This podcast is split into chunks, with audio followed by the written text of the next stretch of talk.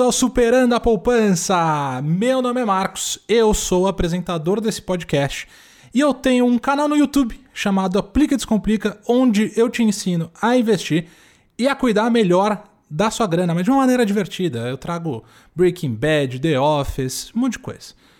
Mas nesse podcast aqui, a gente vai falar sobre dinheiro sim, mas na verdade eu quero é conversar com pessoas interessantes para saber a história delas. E hoje a pessoa que está aqui nessa poltrona virtual é o Caio Berkeley. Tudo bem, Caio? Tudo bem, cara. Muito obrigado mais uma vez pelo convite. Ficou bastante lisonjeado. E um pouco, um pouco duvidoso sobre a questão pessoa interessante, mas vamos lá, né? As pessoas dizem. a gente, vamos ver, a gente vai descobrir agora, a gente vai descobrir. Pelo que eu sei, você, Caio, trabalha na área de TI, você hoje desenvolve é, aplicativos para iOS, mas você é um programador. Me conta, me conta um pouco mais sobre ah, o que lá. você faz. Sim, é, eu, eu sou o famigerado garoto de programa, né? A piada mais velha, a piada mais antiga que existe na minha área, desde a faculdade técnica. Uhum. Eu sou desenvolvedor, eu, eu hoje sou focado na área mobile, né, como você comentou, para iOS. Estou começando a brincar com Android, que, é, pasme, era a minha primeira intenção entrar com Android, não iOS, né? Uhum. A gente vai uhum. chegar nisso depois. E, é, basicamente é isso. Eu desenvolvo aplicativos para as empresas que eu trabalho ou para alguns freelancers que eu participo, né, também. Uhum.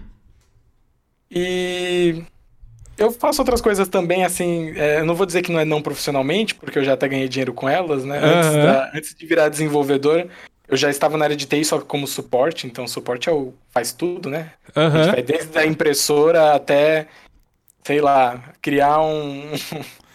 é o... alguma forma de, de do café ficar sempre mais quente na cafeteira, uhum. varia. As empresas acham que você consegue fazer tudo. Te colocam lá para resolver o que for. Se deu problema, chama é, o cara. Chama é o TI, eu nunca entendi isso, né? TI é tudo. é tudo improviso, TI. Tu... Pior é que é mesmo. Meu Deus do céu, no banco tinha muito disso. Mas como que foi essa troca, então? Você começou como, como TI? E por que, que você começou como lá como suporte? E depois decidiu voltar a sua, o seu foco profissional para desenvolvimento? Então vamos lá. Vou tentar resumir um pouco, porque né, as pessoas, principalmente que já me conhecem, sabem que eu falo demais. É. vou, vou tentar resumir a minha história, mas pensando assim, eu entrei na área de TI é, logo após terminar o meu técnico, também de né, tecnologia da informação, uhum. que eu fiz no Senac pelo Pronatec. Eu desde pequeno sempre curti bastante, né, vamos dizer assim, os três pilares de assuntos da minha vida atualmente, que é tecnologia, jogos e entretenimento no geral. Uhum. Então eu queria participar de uma dessas três coisas. Eu acabei tendo uma porta, assim, que eu não podia deixar passar, né, a via aberta. Foi essa parte do, do TI quando eu consegui pelo Pronatec entrar lá no Senac. Uhum. Terminei o técnico, fiz o vestibular para a FATEC, que é a faculdade aqui de Santos. Passei, já estava lá em análise de desenvolvimento de sistemas. Primeiro semestre já estava com estágio, a área de TI, apesar de, de né, ter algumas controvérsias, ela é uma área ainda bastante aquecida, então, como Não, eu comentei... Pra caramba, pra caramba. Como, como eu comentei, eu comecei como suporte, né? Uhum. Suporte, é, ele, ele tem sim seus problemas, mas veja só, eu já estava com oportunidade de emprego logo no começo da faculdade. É. Minha pretensão era seguir em desenvolvimento, mas aqui em Santos, principalmente na minha época, era muito mais comum você encontrar essas vagas voltadas para suporte, né, em, em demasiadas empresas por aqui. Uhum. Só consegui entrar de fato na área quando surgiu a oportunidade de fazer um curso de iOS também na minha faculdade. Que aí eu me especializei né, em Swift, que é a linguagem que a Apple utiliza no, nos iPhones uhum, para desenvolver uhum. programa. E foi quando eu entrei, né, fiz a, a, troca ali, vamos dizer assim. Eu digo que eu evoluí, não foi uma troca. Eu ainda continuo na área, só que agora em outro em outra, outro, outra vertente. Entendi. Então foi meio natural esse caminho, né? Você começou como suporte, foi a primeira experiência que te surgiu na, na faculdade. E aí, naturalmente, você foi seguindo esse caminho, é isso? Exato, isso mesmo. Mas você já tinha a ideia desse objetivo lá atrás, você queria já fazer isso lá atrás, só que você sim, começou por um outro caminho, é isso? É, é eu desde, vamos dizer assim, é, como eu comentei, né? Eu sempre curti bastante tecnologia. Uhum. Queria criar coisas. É, inicialmente, né, quando eu era mais novo, eu sempre imaginei, minha família bastante me apoiou também nisso, a gente imaginava que eu fosse seguir algum caminho para a área mais do desenvolvimento de jogos ou até mesmo ilustração de quadrinhos, por exemplo, que eu gostava uhum. bastante de desenhar. Ainda gosto, só me falta vergonha na cara para voltar a treinar. Uhum. E assim, só que como comentei, é, eu tive, eu vi a, a, questão ali de ter a oportunidade de fazer o curso, que era um curso né, bastante requisitado, era falado, a gente já tinha toda aquela noção, mesmo sendo jovem, né, de que, olha, se eu for entrar, né, se eu for entrar X área, talvez eu não consiga uma oportunidade tão cedo, né? Eu vou uhum. precisar lutar bem mais, batalhar bem mais. Não desmerecendo quem entra em TI, porque não é fácil também, mas foi uma questão de escolha, foi unir o útil ao agradável. Eu falei, eu quero Sim. algo que consiga me ter um retorno quanto antes, né, para eu poder ir ajudando em casa e, e tendo guardando minhas finanças também. Uhum. E, e aí acabou acontecendo isso, entendeu? Entendi, entendi.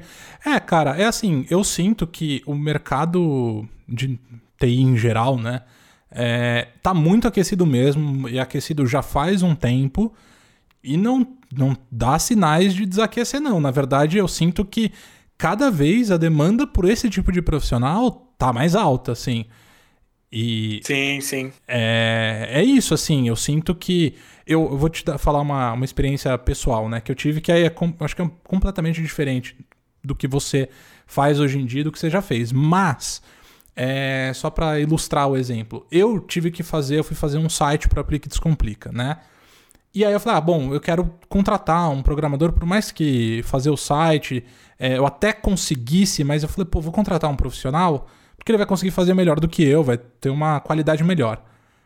E cara, foi difícil de encontrar uma pessoa com essa habilidade. Assim, foi difícil. E eu sei que o que eu pedi não é tão complexo. Sabe? Eu não pedi para criar um Sim. site do zero com várias mecânicas, não. É tipo programar o site dentro do WordPress ali, beleza.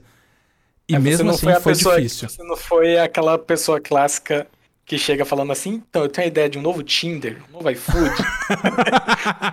não, tem noção não. de quanto eu escuto isso? eu, fui, eu fui muito mais pé no chão nesse caso. Você falou assim, cara, eu quero uma landing page, eu quero um site só. exato, exato. Exatamente. Eu falei, eu quero uma landing page, não precisa nem ir, tipo, um monte de aba, um monte de lugar. Eu quero uma landing page, uma página só, só isso. E já foi difícil. eu falei, cara, é, e eu ouço também a experiência de outras pessoas que às vezes têm demandas maiores e que é isso, encontrar. Eu imagino, né? Aí você pode me confirmar. Mas um profissional bom de programação tem muito mercado no Brasil. Sim, sim. E isso tem. São prós e contras, né? Porque assim, de um lado o mercado está aquecido, querendo, falta gente, aí já que a gente começa com contra, né? Tá faltando profissional na área uhum. qualificado. É, as empresas ainda estão muito com aquela cabeça de que, assim, ah, se eu contratar alguém muito bom, que tem muito tempo na área, ele vai conseguir resolver. E, de certa forma, pode ser verdade, mas uma coisa que outras empresas estão começando a perceber mais agora, é muito mais fácil e muito mais vantajoso para elas começarem a investir na galera mais nova que tem interesse em entrar na área uhum. do que uhum. tentar pegar o pessoal mais experiente. Porque esse pessoal mais experiente, por eles serem poucos, eles sempre vão estar, tá, vamos dizer assim. É... São muito disputados e vão estar. Tá... É, muito disputados, é muito difícil você ter uma retenção do profissional ali na sua empresa, né? Não é. Uhum. Muita gente acha que é tipo é o dinheiro. Não, não é só o dinheiro, são vários fatores, entendeu? São várias coisas. Eu mesmo, tipo assim, na... especificamente para a área de iOS, o pessoal tá tudo agora não mais, né, por causa da pandemia, mas estava tudo viajando para fora para trabalhar fora. Agora eu acredito que trabalhando home office para fora. Eu trabalho para empresas aqui no Brasil, só que eu já trabalhei para empresas de fora também. Uhum, eu tenho uhum. 23 anos, cara. Onde que eu ia imaginar que com 23 anos eu ia estar tá falando inglês numa reunião com um cara, sabe? Uhum. É um, é, é, eu ainda demoro para assimilar que é um pouco fora da realidade de muita gente. Eu tenho essa noção, mas ainda não deixa de ser assustador para mim ainda, sabe? Mesmo eu já estando nela há algum tempo. Claro, claro. É, você, você começou com 18 anos? É isso? É, então, na, como suporte, sim. É, uhum. como suporte, sim. Inclusive, na, na época do técnico, eu cheguei a receber propostas de estágio, mas eles não permitiam. Eu sempre passava e eu não podia ir porque eu era menor de idade. Né? Tinha aquele lance de menor de idade não, não poder trabalhar. Eu, eu, nunca vou esquecer que eu fiquei tão triste. Tipo, acho que eu, a primeira, primeira vaga de, de estágio que apareceu para mim, na época do técnico ainda, era numa escola de de desenvolvimento de jogos, né? Uhum. E aí, poxa, eu tava pensando, olha, eu saí do técnico, entrar nessa escola, né? Que eu vou estar estagiando meio que como, entre aspas, um assistente, assistente de professor ali, uhum. né? Pra eles. Eu já tava encaminhado, tava unindo duas coisas que eu gosto, né? Desenvolvimento e jogos. Sim. E aí, na hora de terminar, de assinar o contrato, o cara olhou assim pra mim e falou: Você tem 17 anos? Eu falei, sim. Aí ele, poxa, que pena, não posso te contratar. Fiquei muito triste. Ah. Muito triste. Mas é, é a vida, né? É. As, as, coisas vão caminhando de cada jeito. Vamos. Futuro... Uns anos depois, o, o, meu TCC, que eu fiz com um colega meu da faculdade, ele já estava trabalhando nessa empresa lá. Ele é professor lá, não lembro ainda se ele tá. É a Super Geeks, inclusive. Aham. Uhum. E é bem legal, né? Como as coisas dão voltas e a gente vai encontrando de novo. Sim, sim. Não, a vida, cara, é. É por isso que eu, às vezes, eu fico pensando nisso também. Às vezes a gente fica com um pensamento muito de curto prazo, do, do agora, sabe? Às vezes é alguma coisa que não deu certo agora. Mas, às vezes, tipo, por exemplo, a gente tá tendo essa conversa aqui agora. E aí agora eu te conheço, Carlo, Caio Berkeley. E você me conhece. E aí daqui a alguns anos, daqui 3, 4 anos, pode ser que a gente se encontre em algum futuro emprego, qualquer coisa assim. A gente não tem ideia de onde vai, sabe? Sim. É, e as coisas acontecem realmente. Você vai entender, às vezes, como aquilo que está acontecendo agora vai influenciar o seu futuro só depois. Só depois. É. Nem sei porque que eu entrei nessa, nesse papo agora. Nesse mas, aspecto mais... nesse aspecto mais profundo, mas às vezes minha mente ela vai entrando assim, ela vai ela vai entrando, eu deixo ela ir, eu deixo ela ir, aí de repente eu me encontro em um lugar que eu não sei para onde eu fui, entendeu? Mas Nossa, agora realmente foi profundo. eu quero trazer aqui uma pergunta do internauta, que a gente estava falando sobre esse tema, e eu já vou deixar claro assim, se você quiser participar, Sempre participe através do Aplica Underline Marcão no Twitter, que eu abro para perguntas lá quando eu vou entrevistar tudo mais. É... E aí o Caio ele também divulgou no Instagram dele, então a gente tem algumas perguntas no Instagram.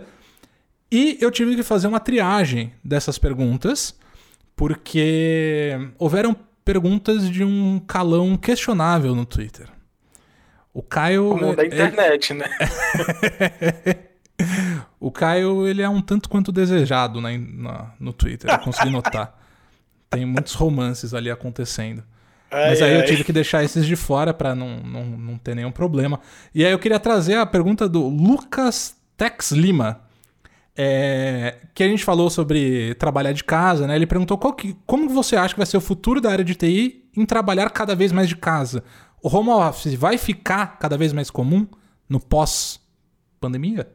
É, o que já é falado hoje, né, digo por experiência, assim, do que eu vejo não só do que chega para mim, né, não só dos lugares onde eu trabalho, de onde eu participo uhum. de algum processo seletivo, mas de colegas e pessoas que estão trabalhando em outros lugares, o futuro é híbrido. O futuro vai ser, após a, né, vamos dizer assim, a normalidade voltar, as empresas elas vão ter sim ali a sua opção de ter um lugar físico para caso o funcionário queira ir, né, para algumas coisas mais pontuais, é, uhum. Mas eles perceberam que é muito mais lucrativo para a empresa mesmo manter o pessoal em casa.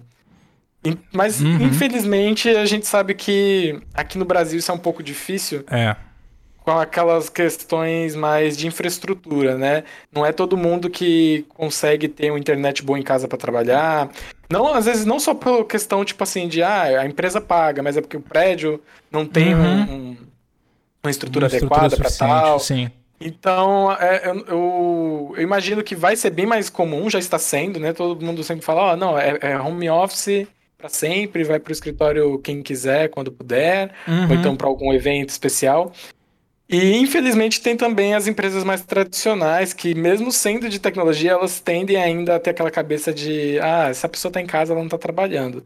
É. E na verdade, né, eu sinto é. o contrário, eu sinto que em casa eu trabalho muito mais, infelizmente. Sim. Eu, é claro que tem sim prós e contras. Eu gosto da questão de tipo, estar perto da família, poder ter um horário mais flexível, mas aí vai muito do, da sua disciplina também, porque senão você uhum. acaba se perdendo ali. Mas acho que a minha resposta seria isso, viu? Ela vai sim normalizar, vai, a tendência é aumentar. Sim. A área de tecnologia ela tem essa vantagem de você poder trabalhar de qualquer lugar que tem internet, basicamente, né? Internet boa. Sim. É, eu acho que essa é uma tendência para uma boa parte do, dos empregos. Acho que é, se provou que é bem útil o home office, né, em vários casos, mas que realmente a área de tecnologia eu sinto que ela. Como que eu posso falar? Ela tá mais apta a aceitar essa mudança, sabe? Porque Sim. de várias maneiras ela já funcionava em alguns casos dessa forma, sabe? Exatamente. É... E como aquilo que eu te falei no começo, muita gente, né, principalmente mais voltado para desenvolvimento, como eu comentei, uhum. tá começando a trabalhar para fora. Já não é nem indo para fora, mas é trabalhando para empresas que estão contratando lá de fora pessoas daqui do Brasil, porque para eles é uma mão de obra, entre aspas, barata, comparado uhum. com os valores de lá, e pra gente é interessante. Lógico, então, né? é, é, dólar, é, aquilo, é. Ganhar em dólar, euro é aquilo.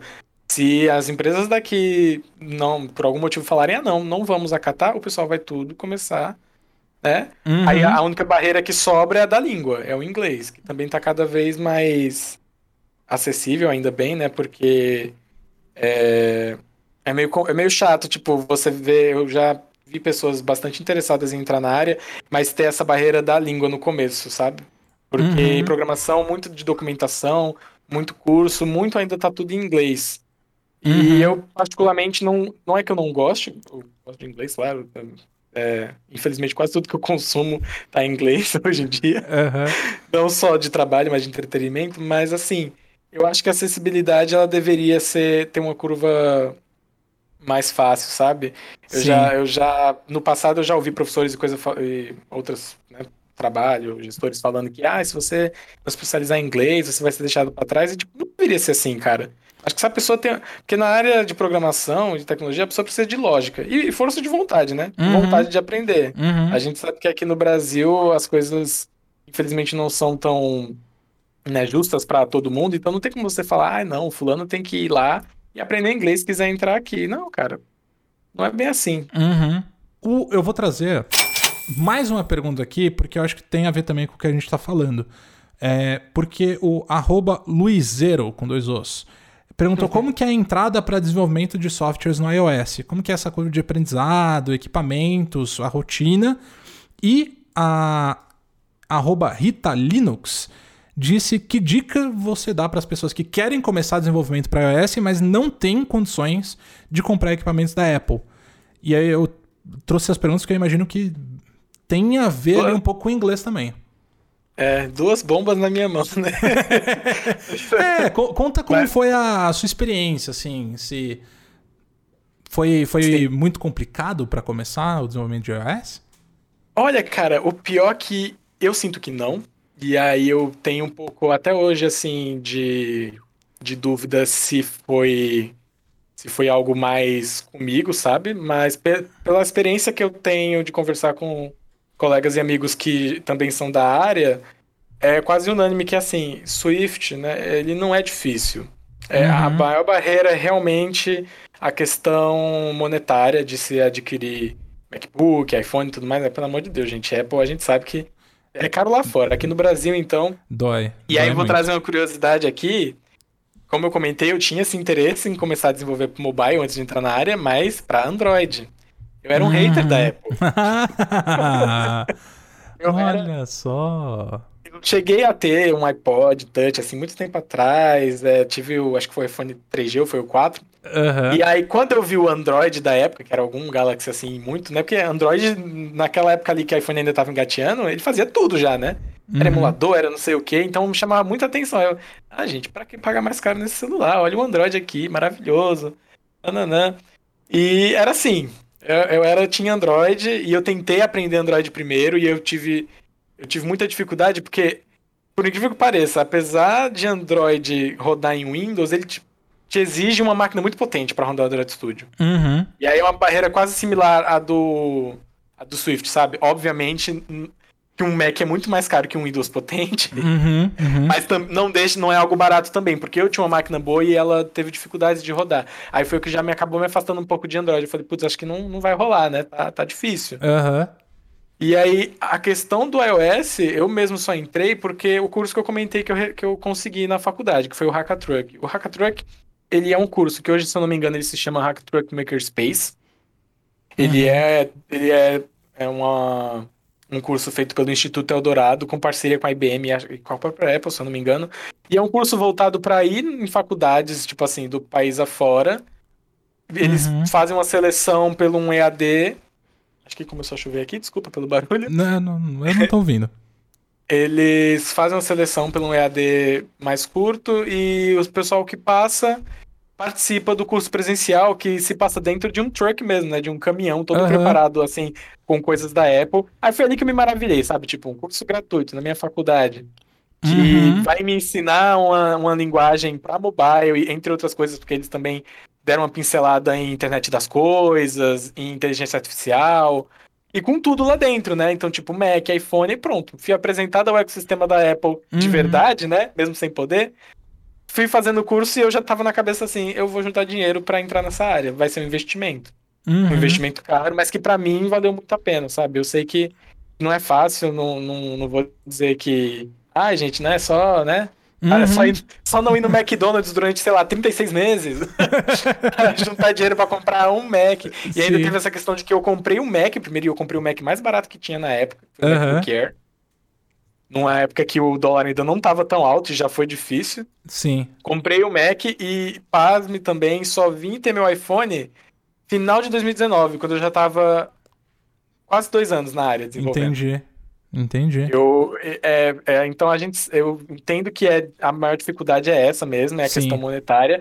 Mas assim, aí a, acho que a Rita perguntou também, né? Tem como a pessoa aí já vendo sem ter as coisas? É. Digo que sim também, justamente porque eu tenho alguns amigos que me, alguns amigos, alguns desconhecidos às vezes chegam também no Twitter e perguntam, né, pra mim, ah, eu tô querendo entrar na área, fiquei interessado, o que é que você recomenda?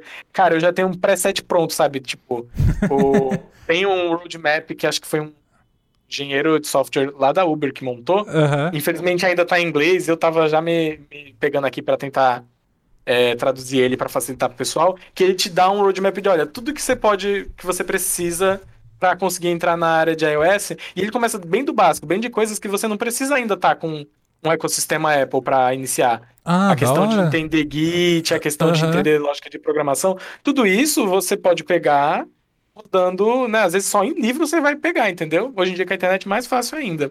Entendi. E até mesmo assim a questão de desenvolver, a não ser que você vá já querer, vamos dizer, rodar o aplicativo, para ver se a sintaxe está funcionando, para saber se o que você aprendeu da parte ali mais crua, mais lógica, está funcionando, existem plataformas online, existem meios de se testar isso sem você precisar gastar mais de 5 mil reais num notebook, né? Uhum, Logo de uhum. cara. Entendi. Então existe sim. Eu sei que não, não é fácil, não é, não é a coisa mais simples do mundo, desencoraja um pouco os preços e tudo mais. Sim. Só que é, dá, dá sim, dá Mas pra, pra, pra esse roadmap, é onde que tá disponível, se alguém quiser pesquisar ou achar? É um link no Trello. no É, Trello.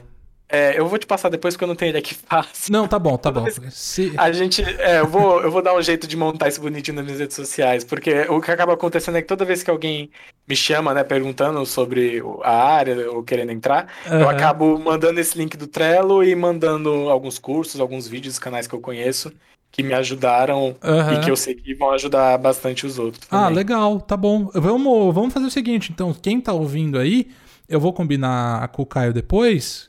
Quando a gente lançar o episódio, lá no próprio Twitter, eu vou deixar marcado no- na divulgação do episódio esses links que a gente tá falando, pra caso quem ouvir tenha interesse, possa acessar. Aí eu acho que fica legal. É, Uma coisa que eu ia comentar disso que a gente tá falando, na verdade, duas coisas. Primeiro, eu tenho um amigo meu que ele entrou nesse mercado de desenvolver para iOS e eu achei interessante a jornada dele também porque ele foi, ele fez Mackenzie aqui em São Paulo é, e o Mackenzie ele tem uma área lá dentro é para desenvolvimento de iOS. É, ele escolhe alguns alunos que começam a desenvolver para Apple, lá dentro do próprio Mackenzie. E pode ser uma alternativa interessante. Eles às vezes devem ter possibilidade de bolsa também. É lógico que não vai ser fácil, né? Mas é uma alternativa onde você não precisa gastar com equipamentos, porque a própria faculdade, em parceria, dá esses equipamentos para você. E é, acho que de um ponto de vista do planejamento financeiro, olha só que legal. Consigo dar, dar um pouco de, de conselho financeiro aqui.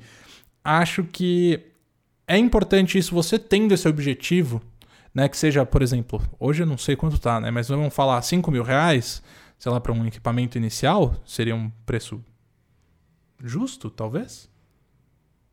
Eu ainda diria que salgado, mas infelizmente tá nessa casa mesmo, viu? É. A não então... ser que a pessoa se arrisque ali num equipamento usado, uhum. ou então num equipamento, por exemplo, o, o, Mac Mini, né? Que é, acho que é o modelo mais básico de Mac. Ele costuma custar na casa dos 3 mil. Já é um Entendi. pouco mais em conta, só que Entendi. aí ele você vai precisar. Ele é, só, ele é só a CPU, você vai precisar do monitor, do teclado, que obviamente vão sair muito mais baratos do que gastar Sim. 5 mil num MacBook era da vida. Sim. É, mas eu acho que, cara, se o, objetivo é 3 mil ou 5 mil, é lógico que eu tô dando um conselho para todas as realidades aqui, né? Tentando abstrair realidades. Mas é isso, você tem um objetivo financeiro e aí você começa a traçar um plano de como chegar lá, sabe? Aí você tenta entender quanto que você tá ganhando, se você tem sobra, né, para comprar, ou às vezes você não tá ganhando nada, né? E aí você tem que começar a gerar mais renda para conseguir é, guardar dinheiro todo mês para chegar nesse objetivo, né? E aí eu acho que o que é legal hoje em dia é que já existem muitas alternativas e parece papinho, eu achava que era meio papinho, sabe, de besteira isso, mas tem muitas alternativas para fazer renda extra hoje. E eu já vi muitos amigos meus que transformaram essas rendas extras em trabalhos full time, assim. É, principalmente quando a gente está falando de marketing digital, né, que é, na verdade, tráfego pago. Né? Você gerir o tráfego pago para pequenos empreendedores, para pequenas empresas, às vezes para um. Até para pequenos influenciadores, sabe? Você ter esse conhecimento, hoje em dia ainda está sendo bem valioso. E tem muita gente ganhando dinheiro com isso. Então eu acho que é legal, assim, vale a pena. No YouTube, hoje em dia no YouTube você consegue encontrar quase tudo, assim. Então se você tiver ideia para buscar uma renda extra, que você não tem o suficiente, você não está ganhando o suficiente para guardar dinheiro, aí é um passo. E para começar a guardar dinheiro de uma maneira inteligente também, conhecimento na internet, lógico, fazendo marketing aqui do Aplica Descomplica um pouco, mas tem muito conhecimento, muito vídeo no YouTube. Assim, hoje em dia, cara, eu fico impressionado. Não sei se, se isso vale para você também. Mas eu fico impressionado que desde os meus, sei lá, 14 anos, quando eu gravava vídeo pro YouTube, como o YouTube é uma ferramenta de ensino para mim. Tipo, muito forte. Eu vivo Sim. aprendendo no YouTube. É, cara, é, a internet, né, quando ela é bem usada, você consegue abstrair muita coisa boa dela. Não só no YouTube. O YouTube, hoje em dia, eu digo mais isso, consumindo bastante coisa de fora. Uhum. Eu sinto que. Mas eu, eu sei que é mais pra questão do algoritmo me mostrar, né? Não, não que não exista conteúdo brasileiro bom, claro que existe. Uhum. Mas, assim, em todas, as, em todas as, as redes sociais hoje em dia, se você for atrás direitinho, você encontra, às vezes, pessoal que é tipo um canal mó pequeno, mas a pessoa tem um conhecimento, sim, lascado em, em não, na área financeira, na área de tecnologia, em várias coisas. Sim. TikTok mesmo, cara. TikTok é uma rede social que a gente conhece, é, pelo menos eu, né? Uhum. Antes de começar a utilizar mais, para mim era uma rede de meme. Era, o pessoal postava vídeo engraçado lá. Então... O algoritmo aprendeu que eu gosto de tecnologia e ciência e afins, e ele só me exibe canal de gente assim que eu falo, meu Deus, ninguém conhece essa pessoa. Aí, sei lá, sabe, é uma, a menina brasileira que é trabalha com nanorobô. E ela mostrando um pouco da, da rotina dela. Eita. Aí chegando, entendeu? É, é uns negócios assim que você fala, mano. Cara, eu ainda não entrei no mundo do TikTok, sabia? Eu, eu fico meio Olha, eu, eu, recomendo você ir com muita calma, porque como é muito meme também, é fácil de prender sua atenção. Você fica. É de fácil uma, duas horas lá dentro. É, exatamente. Meu Deus. Então, eu, eu tenho um pouco de medo, assim. Eu até penso em produzir conteúdo pro TikTok, mas primeiro, antes de eu começar a produzir, eu tinha que entender o que tá acontecendo ali dentro. Ainda uhum. é meio, meio um ambiente louco, assim, para mim, sabe? Porque o que chega para mim. Muito novo. É. Mas é, tem que estar tá na, na fronteira das coisas que estão acontecendo, né? Eu deveria fazer isso, ainda não fiz. Tudo bem, tudo bem, tudo bem. Uma, uma coisa que o Ed, o Ed Derizio, né? Famoso Gui, me, me mandou uma pergunta aqui também. Que ele, ele falou que você tem. É, você normalmente é contratado via PJ, certo? Sim, sim, eu tenho empresa aberta, mas eu já trabalhei em, em ambos contratos. Vai, vai, vai, vai variando. Uhum. Normalmente PJ eu fecho mais para freelance, uhum. mas te, eu já tive contratos, e atualmente estou em um também, que é um contrato PJ assim um pouco mais, vamos dizer, justo, né? Que uhum. aí envolve férias, envolve feriado, envolve. Ah, legal alguns benefícios, coisas que normalmente PJ não tem. Eu sinto que as empresas começaram a se ligar mais nisso porque é a forma delas conseguirem tentar reter o funcionário, né? O colaborador ali. Sim. Com eles. O... Qual que você gosta mais, assim? Qual foi a sua melhor experiência das duas alternativas, né? PJ e CLT? Olha, a empresa, a primeira empresa grande que eu trabalhei como PJ, que foi também a primeira empresa grande que eu trabalhei na área de desenvolvimento iOS, eu tive uma experiência muito boa lá, que foi a Web Motors. Uhum. Assim, mudou-se gestão, mudou-se várias coisas, mas na época foi muito bom. Eu tive um, um contrato muito bom para quem estava começando na área. Eu tinha, tipo, seis meses que eu tinha começado a desenvolver profissionalmente mesmo, sabe? Uhum, uhum.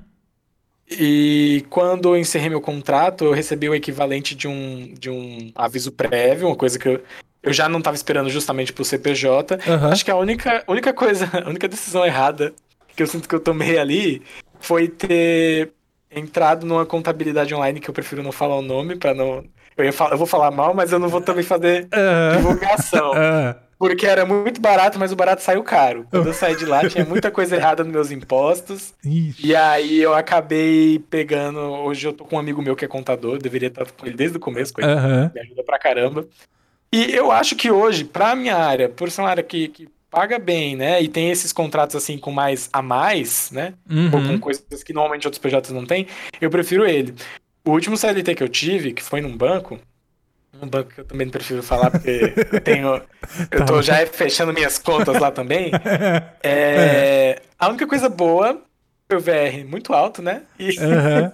E a minha rescisão também, que eu falei, gente do céu, eu não imaginava que ia dar tudo isso de dinheiro. Uhum. Foi bom que deu pra quitar bastante conta. Sim. Só que é aquilo, né? Eu, eu, eu entendo, eu, eu acho justo sim os direitos trabalhistas, só que para área de tecnologia, por ser uma área que paga muito alto, as empresas elas quase nunca vão querer te pagar o que está se pagando no CLT. Uhum. Ela vai falar, ó, se você quer isso, eu consigo isso no PJ. E aí é uma questão de planejamento seu você saber que, olha, se eu vou ter um contrato PJ, eu vou ter que pedir um valor mais alto, não é só porque aí não vou ter VR, é porque você vai ter que estar tá separando um dinheiro para o seu INSS, você vai ter 6% de imposto sobre nota uhum. no mês, você vai ter que estar tá pagando um plano de saúde você mesmo, quem sabe fazendo uma previdência privada, são várias coisas que você tem que colocar no papel uhum. antes de fechar um valor, né? Gostei, gostei, gostei que falamos aqui de pensar em previdência privada. Então, ó. palmas, palmas, parabéns. Parabéns, Caio. Parabéns, Caio. Já pensando no futuro. É isso que eu gosto de ouvir. Fiquei muito feliz nesse momento agora. Foi emocionado. Fiquei emocionado, fiquei emocionado mesmo. Mas é, é, é, é isso né, mesmo. cara? De, depois, da, depois da cagada que fizeram aí na, na Previdência Pública, não, não tem muito pra onde correr, né? A é, gente tem que. cara, eu, eu sou do seguinte pensamento, assim. É, é aquela coisa, eu acho que a gente deveria ter, sim. É, acho muito interessante a ideia da previdência pública para ajudar tal e apoiar no momento futuro, né, de quando você é, se aposenta. Mas eu também acho que assim você tem uma escolha, né? É, você pode viver e esperar essa previdência pública lá no futuro, com a suposição de que vai dar tudo certo e que é, vai ter dinheiro e que o governo vai conseguir te ajudar mesmo. Ou você tem que tentar ao máximo sair disso, sabe? E é lógico, tem pessoas que às vezes não conseguem, por milhares de situações diferentes. Eu não quero jogar tudo em um, um balde só. Mas, se você tem a possibilidade de sair disso, saia o quanto antes. Tipo, cria uma previdência, cria um plano para você ter um dinheiro no seu futuro, sabe? Porque contar com, com a sorte ou com o governo, você tá pedindo demais, sabe? Então, é, hoje em dia é, tá bem não difícil. tem jeito. Tipo, se você precisa, beleza. Mas se você puder evitar, evita. Quanto antes você depender menos do governo, melhor vai ser para você, sabe? É claro isso. Então é isso, tem que lutar pra, pra fazer o seu ali, para você não depender de ninguém, né? É o jeito. Não tem muito, muito jeito é, pra isso. E, e assim, é aquilo, né? Algo que não, não vai te. É o que você falou, se você puder, não é algo que vai te atrapalhar financeiramente. É. Você não pode simplesmente não vou comer nada esse mês, nem coisa do tipo, porque aí também é, tem gente que, né, acha meio sacanagem. É, né, são, são, é são, são os dois lados. É lógico que, dependendo dos seus objetivos, do seu momento de vida, se você quiser fazer um sacrifício maior para atingir seus objetivos, que nem, por exemplo, usando o próprio exemplo que a gente estava falando, né? Às vezes você tem a ideia de começar o desenvolvimento para iOS. E você quer comprar a Apple para começar, porque você vê isso, é o seu sonho fazer isso. E aí você sabe que para juntar os 3 mil, 5 mil reais, você vai ter que viver com quase zero luxo, sabe? Por alguns meses ou até um ano ou mais. Às vezes é um objetivo e vale a pena seguir. Agora, você ficar fazendo disso, um, tipo, parar de ter qualquer luxo na sua vida por tempo indeterminado, sabe? Só para você guardar mais dinheiro, aí eu também acho que não vale a pena, sabe? Eu acho que é, tem muitas situações. Não pode ser 880 sim, sim. mesmo. É, eu, eu, como eu coment... pegando nesse cenário aí da época que eu peguei e falei, não, vou juntar dinheiro, vou dar um jeito de conseguir entrar na área, né? Porque eu só tive acesso aos MacBooks durante o curso. Uhum. Foi mais ou menos um ano juntando dinheiro e isso assim, né? Considerando que eu era uma pessoa empregada, por mais que eu não, não, não é, eu recebia, acho que na época uns R$ 1.500, não era uhum. um salário, era um pouco acima do salário mínimo, uhum. ainda como suporte aqui em Santos. E foi um tempo juntando, juntando dinheiro que se para mim foi difícil, eu fico imaginando, pô, tem gente que, sei lá, cara, às vezes ajuda já muito mais em casa Uhum. Então, eu entendo, eu entendo que não é algo fácil. Então, é, é assim, se planeje e veja, para você ver, olha, eu vou ter que ficar dois, três anos até entrar na área, mas aí você também pode ter certeza de como que vai ser o retorno. Porque, por exemplo, eu já tinha noção de quanto que as pessoas. É, quanto que é um salário mínimo base uhum. desenvolvedor iOS em São Paulo, que na época era 4 mil alguma coisa. Então, tipo assim, já era legal, muito legal. além da minha realidade, né? Eu falei, nossa, não, gente, ó, vai ser um investimento que vou comprar o computador, eu consegui no emprego, primeiro mês o computador se pagou, né? Uhum. De é, certa forma. Exato, não, e realmente você enxergou como um investimento, sabe? Você tá investindo é, em si próprio, na sua carreira, no seu profissional, entendeu? É, e é isso, assim, é difícil mesmo, não é fácil não. Às vezes é, é assim, é isso que tem que ser feito, sabe? A gente, a, a gente tenta dizer o máximo o que pode ser feito, mas não vai ser fácil, nunca é fácil. O Ed perguntou, eu trouxe essa pergunta da PJ, por quê? Acabou que eu, não, eu, eu respondi. Eu nem... Não, é, é, que na verdade eu nem, nem perguntei ainda.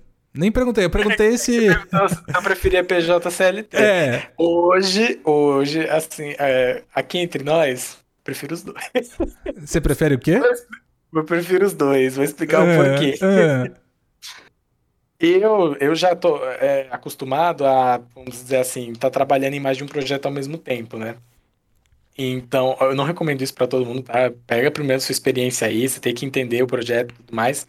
Mas o que que acontece? É bom ter um PJ para você, às vezes, pegar um projeto de curto prazo, né? Um uhum, projeto uhum. fechado, um freela, fazer um app aqui e ali, que é uma graninha, é, seria a renda extra mais, com coisa que você já faz.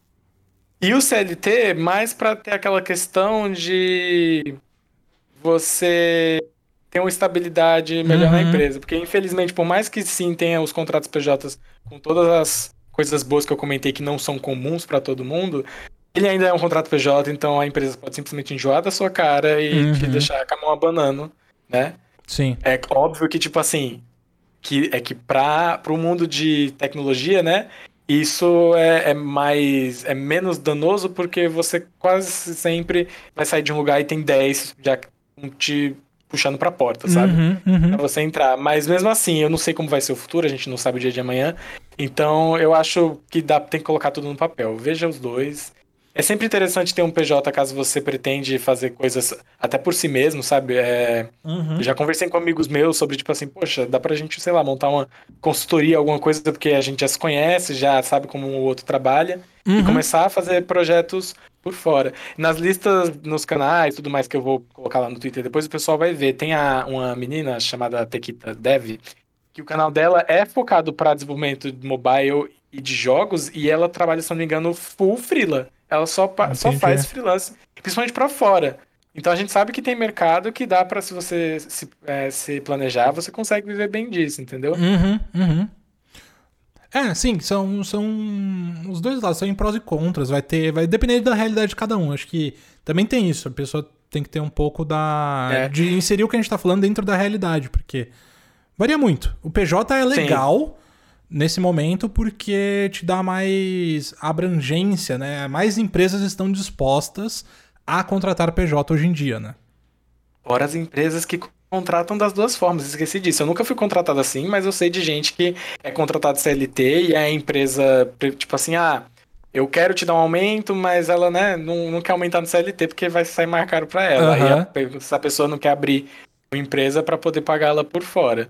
Basicamente a empresa tá falando pra ele assim, é, ó, paga você os impostos que pra, eu não, pra eu não me virar. Mas existe Aham. esse, essa, é, Essa alternativa de também. o pessoal chama de CLT Flex. Eu nunca, nunca fui contratado dessa forma. É um ou outro. CLT Flex, bom nome. É, cada, cada nome, né? É, mas o, a pergunta que o Ed quis trazer é porque ele tem mais curiosidade sobre como é essa, esse processo de contratação via PJ, né?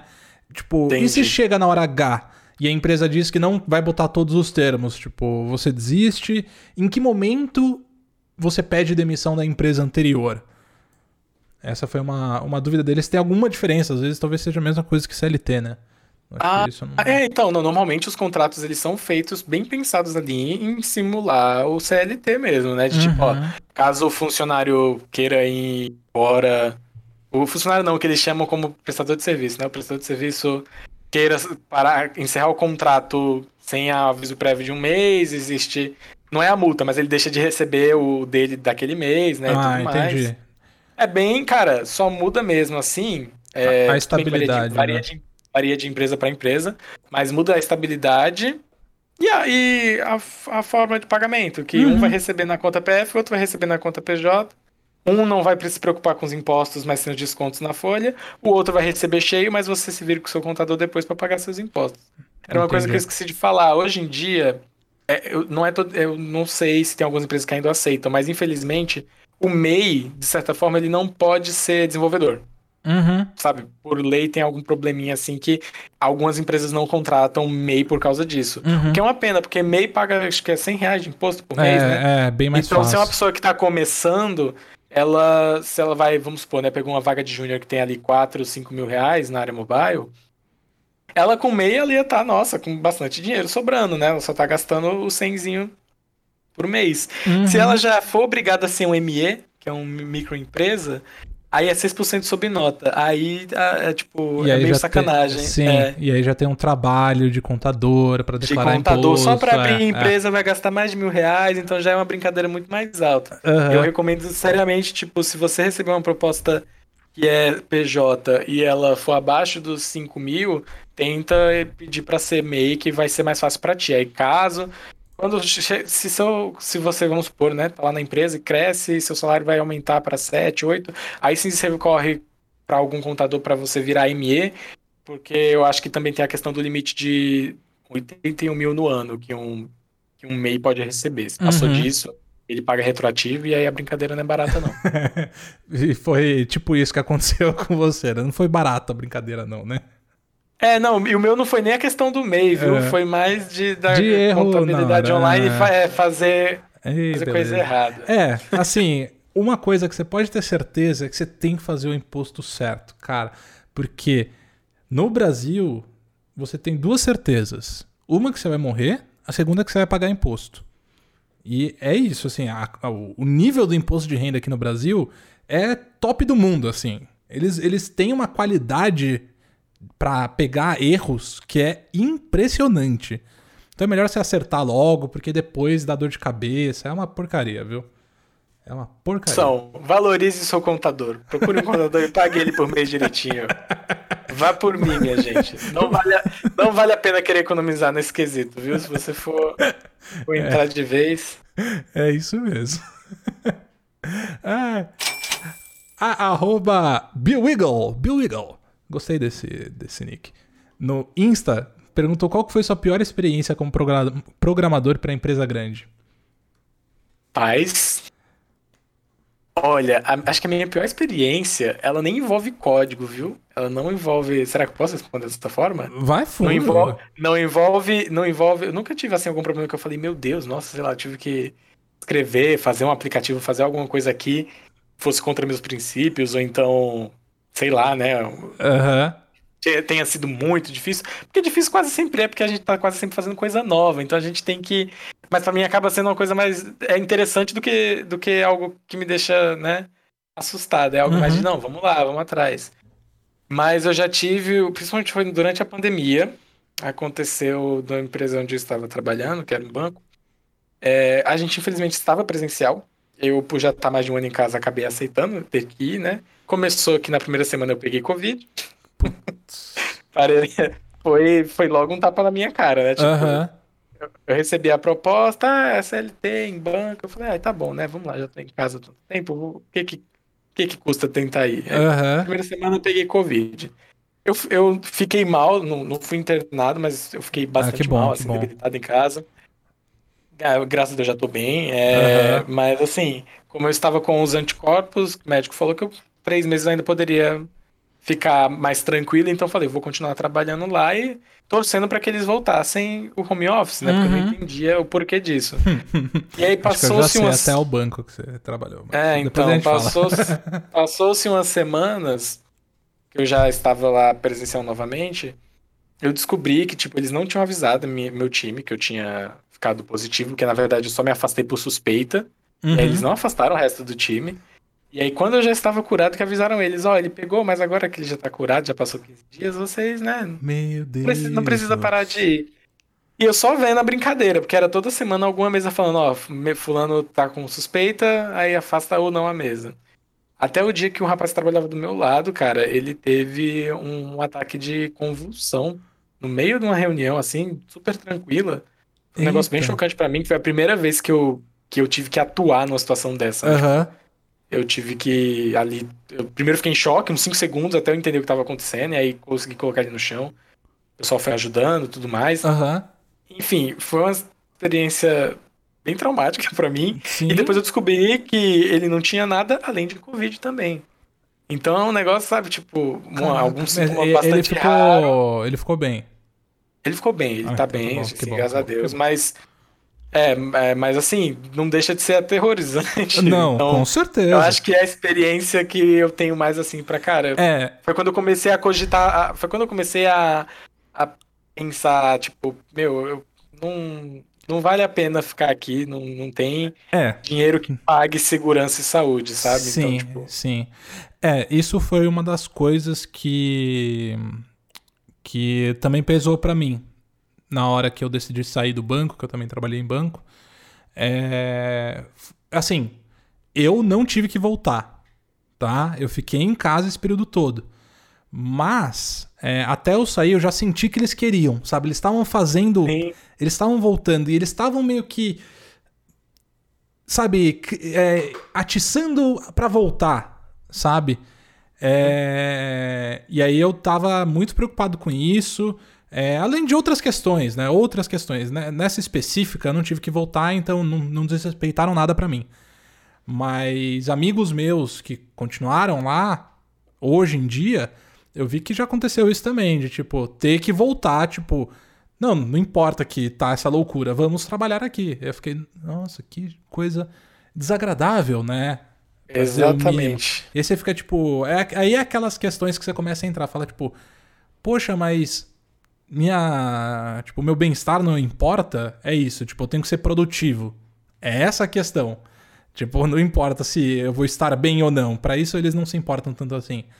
Não é, basta você ter que ser, não, não, basta você ter que ser produtivo durante uma pandemia, você tem que ser produtivo numa pandemia se botando em risco lá no meio, entendeu? É. É, é um negócio, é. é. um negócio bem complicado. E assim, pela, como eu comentei, na minha área, né, eu já, obviamente, quando comecei a ver o negócio ficando feio, já fui atrás de outra coisa ali em segundo plano, foi uhum. bem rápido, então tipo, aí primeiro, primeira semana que a gente ficou afastado, lembro quando, se foi alguma fase vermelha, o que que aconteceu?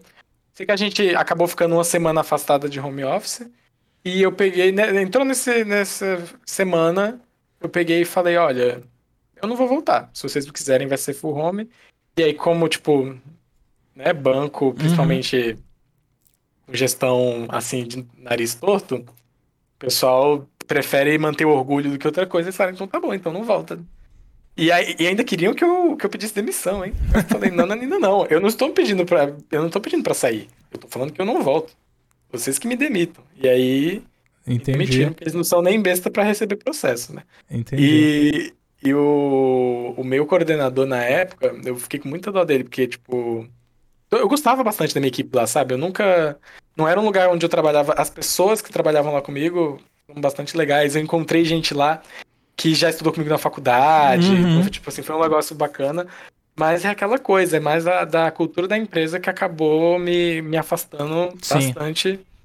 Foi uma experiência muito ruim. Sim. E ouvir o seu, seu coordenador falar para você assim: olha, eu entendo bem o que você tá fazendo, porque se eu fosse iOS, eu também estaria fazendo a mesma coisa, né? É, a área dele não é tão fácil dele conseguir se realocar. Entendi. A parte mais de gestão. Uhum. Né? Sim, sim, sim. É isso mim. mesmo. Então é uma coisa que eu também não cobro. Eu não posso chegar e falar para todo mundo assim, nossa, como assim você tá trabalhando presencial na empresa X aí? Por que, que você não fica home office? Por que, que você não muda de área? Gente, isso não existe. As pessoas, cada uma passa por uma situação que a gente não sabe. Exato. Então, esse, eu, eu cheguei a falar isso na época no meu, no Instagram pro pessoal. Eu falei, olha, se você tem a oportunidade de, de ficar assim em casa trabalhando e para uma empresa que te deixa home office, vai. Mas também não, não é não é para você ficar uhum. apontando o dedo para alguém que não tá. Você não sabe o, que, que a pessoa tá precisando ou tá passando. É, não, é. Não, eu acho que essa situação é muito complexa, sabe? A gente tenta o tempo inteiro ficar, sabe, pegando situações que são muito complexas e simplificando elas, tipo, ou é isso ou é isso, sabe? É, é muito preto e branco, né? As é... pessoas esquecem do cinza. Exato, é muito complexo, assim, tem casos e casos, por isso que eu nem gosto de entrar muito nessa discussão, a não ser que eu conheça a situação daquela pessoa, do que está acontecendo, sabe? Eu tento evitar um, um, um pré-julgamento, mas o que, o que me doeu na, na experiência que eu tive, na verdade, assim, de novo, eu não posso falar porque durante o período que eu estava foi respeitado. Você não, mas é, você não voltou. Exato, mas tipo vendo o que foi feito e da forma que estava sendo conduzido, foi muito chato, foi muito ruim porque a questão não era que, tipo, era necessário, era muito necessário que aquilo acontecesse. Não, não era. Entende? Tipo, não era necessário você ter pessoas dentro do escritório, não precisava ter. Só que quiseram isso por uma questão de uma mentalidade mais passada de que o home office não é tão produtivo, queria ter as pessoas e ver as pessoas, e foi uma decisão de cima para baixo também, que também é complicada, né? Aí de novo, a gente entra na cultura da empresa, como você falou. É, é complicado, mas é essas pequenas coisas que dentro de uma cultura da empresa e dentro do seu trabalho influenciam muito na felicidade do funcionário, sabe? Na produtividade Sim. dele.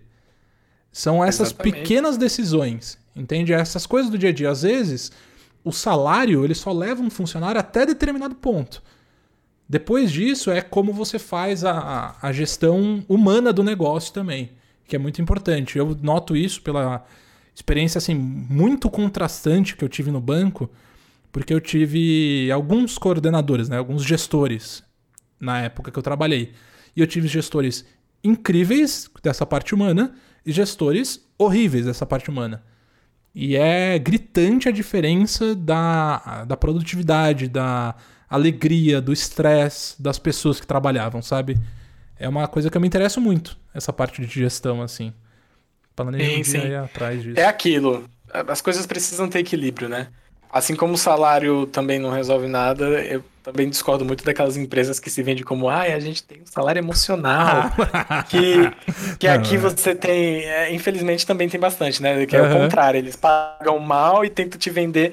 Uhum. Vender algumas coisas assim para falar, não, mas não tem Sim. cobrança, não tem horário. Não, você tem que conseguir o, o, o, Óbvio que não é fácil, né? Não é todo lugar, nenhum lugar é perfeito. Mas você tem que lutar pelo, pelo seu direito ali de sim, ser algo justo. Sim, sim. É, a gente ah, tem que ser e, real, né? Tem que ter o pé no chão nessas horas também, né? E, e, e, aproveitando aqui a, a fofoca, né? Depois que eu saí do banco, eu descobri que mais gente já tinha saído também e eles não tinham falado pra gente, principalmente da, da área de desenvolvimento, uhum. que é o pessoal que mais é difícil a retenção. Que lá você tava falando que, por exemplo, nossa, cadê fulano? Tirou um siso. Ele não tirou o siso. Ele tava. Mas, gente, isso é, é preocupante. Porque não queriam mostrar pros outros que, olha, o pessoal tá, tá picando a mula. Entendeu? Foi muito engraçado. Que logo depois que eu saí, um amigo meu também mandou mensagem. Saiu do banco? Falei, saí. Aí ele, pô, saí também hoje. que loucura. É, daqui a pouco tem, tem mais ninguém. Não sei o que, que eles Cara, não, olha só, acabei de lembrar também. Eu tô, eu tô num, num projeto agora, né? Uhum. E nesse projeto, tô, estou numa reunião, eu escuto uma voz bem familiar, um nome familiar também, e falando que tinha trabalhado em um certo banco. Eu falei, não é possível.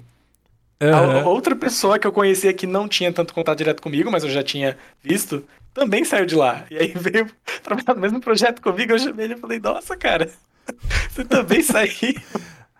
Então, assim, é, é, aquele negócio. Infelizmente não é todo mundo que pode fazer isso, mas eu espero que em algum momento Sim. as pessoas abram os olhos. Cara, é, eu. Isso é uma coisa que me pega muito, assim. É uma, uma das coisas que faz eu. É, é um, um ideal interno e faz eu querer produzir pro YouTube, tipo, trazer esse conhecimento para mais pessoas.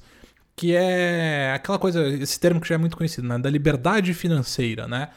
Eu acho isso muito interessante porque é realmente no sentido de liberdade mesmo, assim, de você chegar num ponto onde você pode tomar as decisões sem estar tá se preocupando tanto com quanto você ganha, sabe? Você toma suas decisões partindo de outros princípios. Entende? Sim, e é podendo, é lógico... podendo, podendo respeitar seus próprios princípios, né? Exatamente. Que, que é o que, eu, o que eu tava falando sobre eu ter saído de lá. Se eu tivesse numa situação onde não, ó, poxa, o salário que eu tenho daqui é só o que eu tenho e eu preciso disso, infelizmente, não dá para eu sair assim do nada, não posso arriscar. Uhum. É, eu diria que hoje eu tenho, sim, a, a, sim. A, essa liberdade financeira. Ah, que Óbvio bom. que ainda com algumas coisas para se melhorar, né? é, mas não, não, eu digo mais assim, porque eu ajudo bastante em casa, né? Uhum. Ainda mais agora, nessa época de pandemia, a minha mãe ela tem salão de beleza, ela não está atendendo, uhum. basicamente desde quando começou. E aí sim. eu estou ajudando.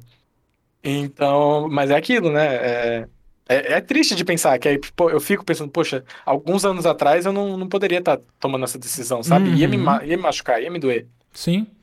Mas é, eu acho, eu acho isso super importante, assim. Eu acho que esse é um, uma coisa que vale muito a pena de ter na cabeça, assim, como um objetivo, talvez. Porque realmente não é fácil, não é todo mundo que vai conseguir, sabe? Na verdade, uma pequena porcentagem da população consegue chegar é, nesse, nesse nível da liberdade financeira, mas existem caminhos, sabe? Por mais que você hoje talvez ganhe pouco ou ganhe muito, é, existem caminhos e planos que você pode traçar para chegar lá, entendeu?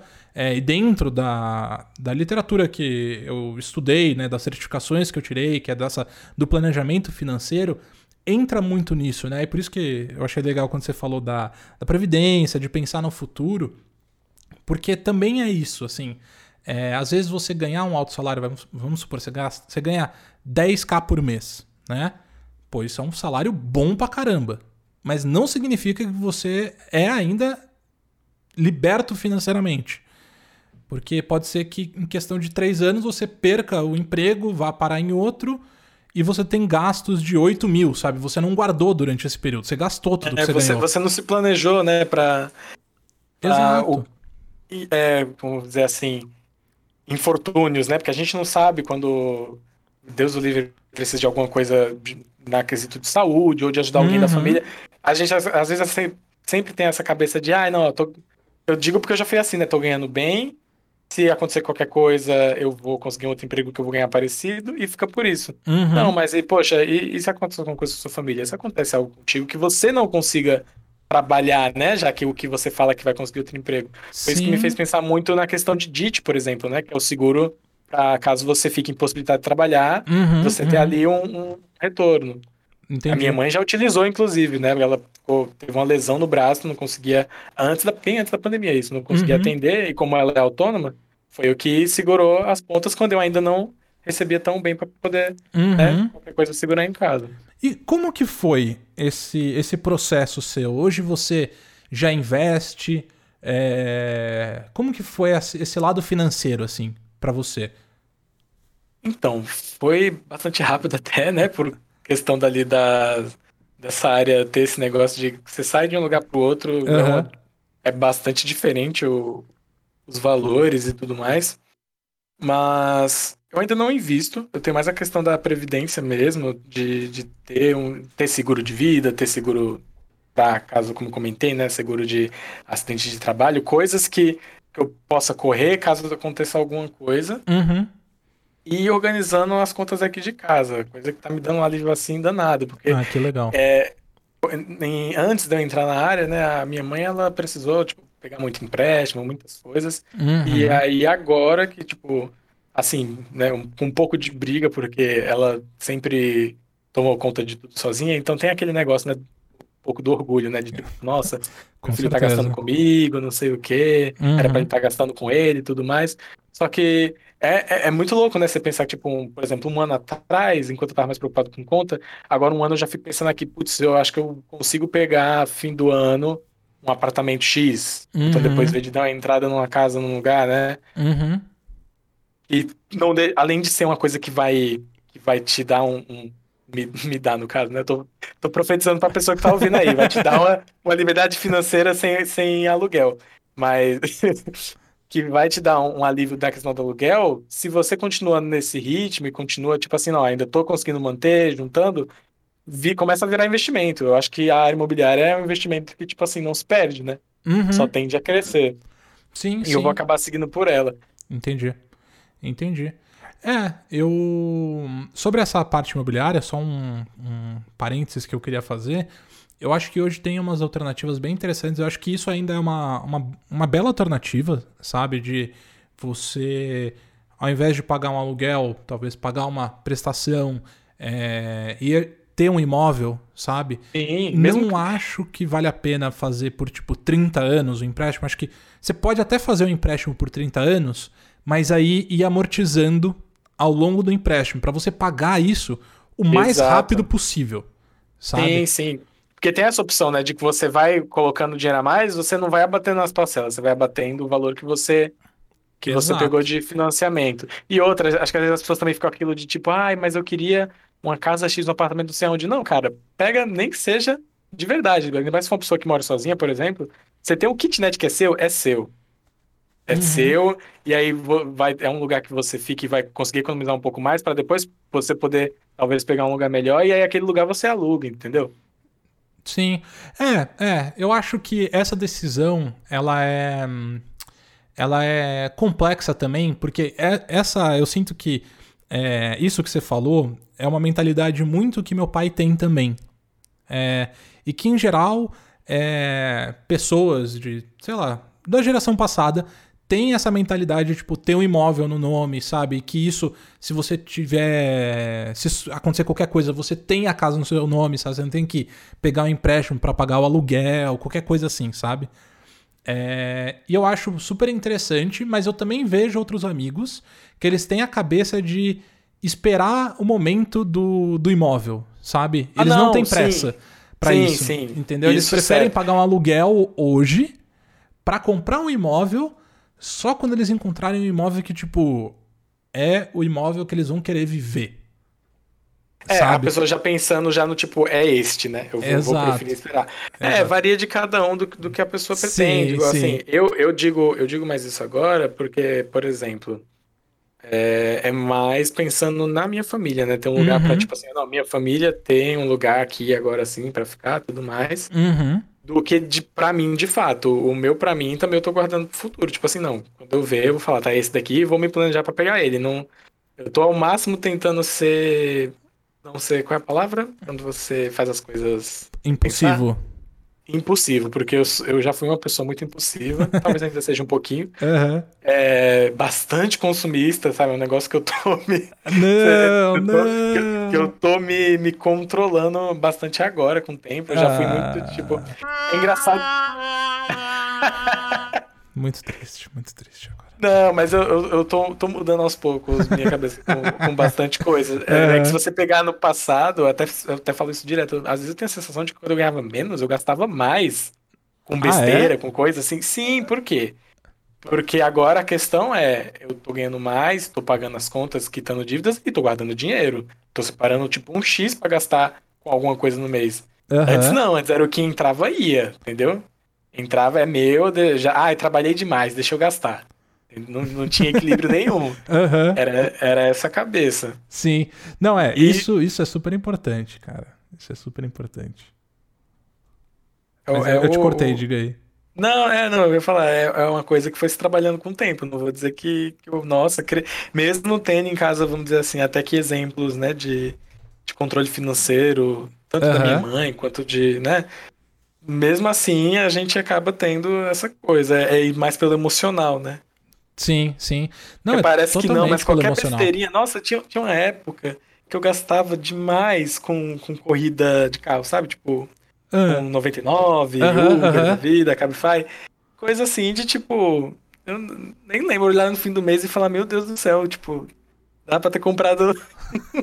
Dá pra ter dado entrada numa moto. Uhum. É um negócio absurdo. Então, é, é nessa, começa nessas besteirinhas mesmo que a gente tem que se, se ligar. Sim, sim, sim. Mas é, é isso mesmo. É, é assim. As, as grandes despesas que a gente tem normalmente ficam na nossa cabeça e você sabe o quanto você gasta. Agora, essas pequenas despesas do, do dia a dia são as que mais facilmente fogem do controle e que fazem você se perder financeiramente, sabe? É, por isso que é tão importante você ter controle de gasto, sabe? A gente fica batendo nessa tecla porque ela funciona mesmo. É tipo. Funciona. Parece que é que ah, no. Quem olha o, o individual, né? Só aquela compra ali, aquele uhum. gasto, ele não vai perceber. Não vai. É só quando você para, para um mês e faz. Para um mês e começa a anotar, a, a fazer o rastro ali de tudo que você tá gastando mesmo, que aí você vai ver. Sim. Onde a brincadeira para. Sim. E a, e a questão, e outra questão assim é, a gente tá numa sociedade capitalista onde todos os os como que fala, os impulsos que a gente recebe é para comprar e para gastar dinheiro, sabe? O tempo inteiro a gente está sendo influenciado a fazer isso. Então uhum. você tem que ter uma consciência para você se controlar, entendeu? Porque eu já fiz isso também. Todo mundo faz isso, né? Mas aí tem diferentes proporções. Mas, tipo, você comprar para você se sentir bem, sabe? Você fala, ai, nossa, tive um dia difícil, nossa, eu trabalhei tão duro por hum. esse dinheiro, deixa eu gastar ele um pouco, deixa eu ser feliz, vai.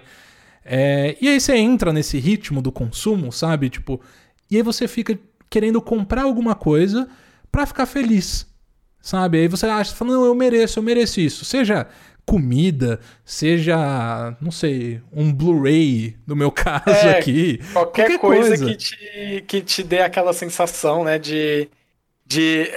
Eu vou dizer que é algo que os videogames fazem muito bem, né? De recompensa. Exato, eu exato. Tenho ter, eu tenho que ter minha recompensa pelo que eu fiz. Exatamente. E você pode procurar essa recompensa de outras formas, ou até mesmo pesquisar sobre essa sua recompensa antes de resgatar sim, ela, que é o que sim. eu faço bastante agora. Ah, que bom. Economia em, coi em, coisa besta, sabe? Tipo, coisa que, por exemplo, assim, vai. É, assinatura, que é uma coisa muito que todo mundo, né? A, hoje a gente vive na era do streaming. Uhum. Assinatura de Spotify, de Netflix, de Game Pass, do Xbox, do que é que seja. Cara, tudo isso eu divido. Uhum. Tudo isso eu divido porque se tem a possibilidade de dividir, pra que, que eu vou pagar sozinho, entendeu? Já é. Ai, nossa, mas você vai deixar de pagar 10 reais sozinho no Amazon pra dividir com os outros, vou, meu, economia. Parece é. besteira, é. mas é economia. 10 reais no mês, né? 10 reais no mês. Ah, tu acha? É a, a, assinatura do, do Switch, por exemplo, do Switch Online. Uhum. Entendo. Ela individual é 70 reais no ano. De certa forma, barato, né? Se comparado a outras assinaturas. 70 no ano é um valor quase, vamos dizer assim, irrisório, né? Uhum.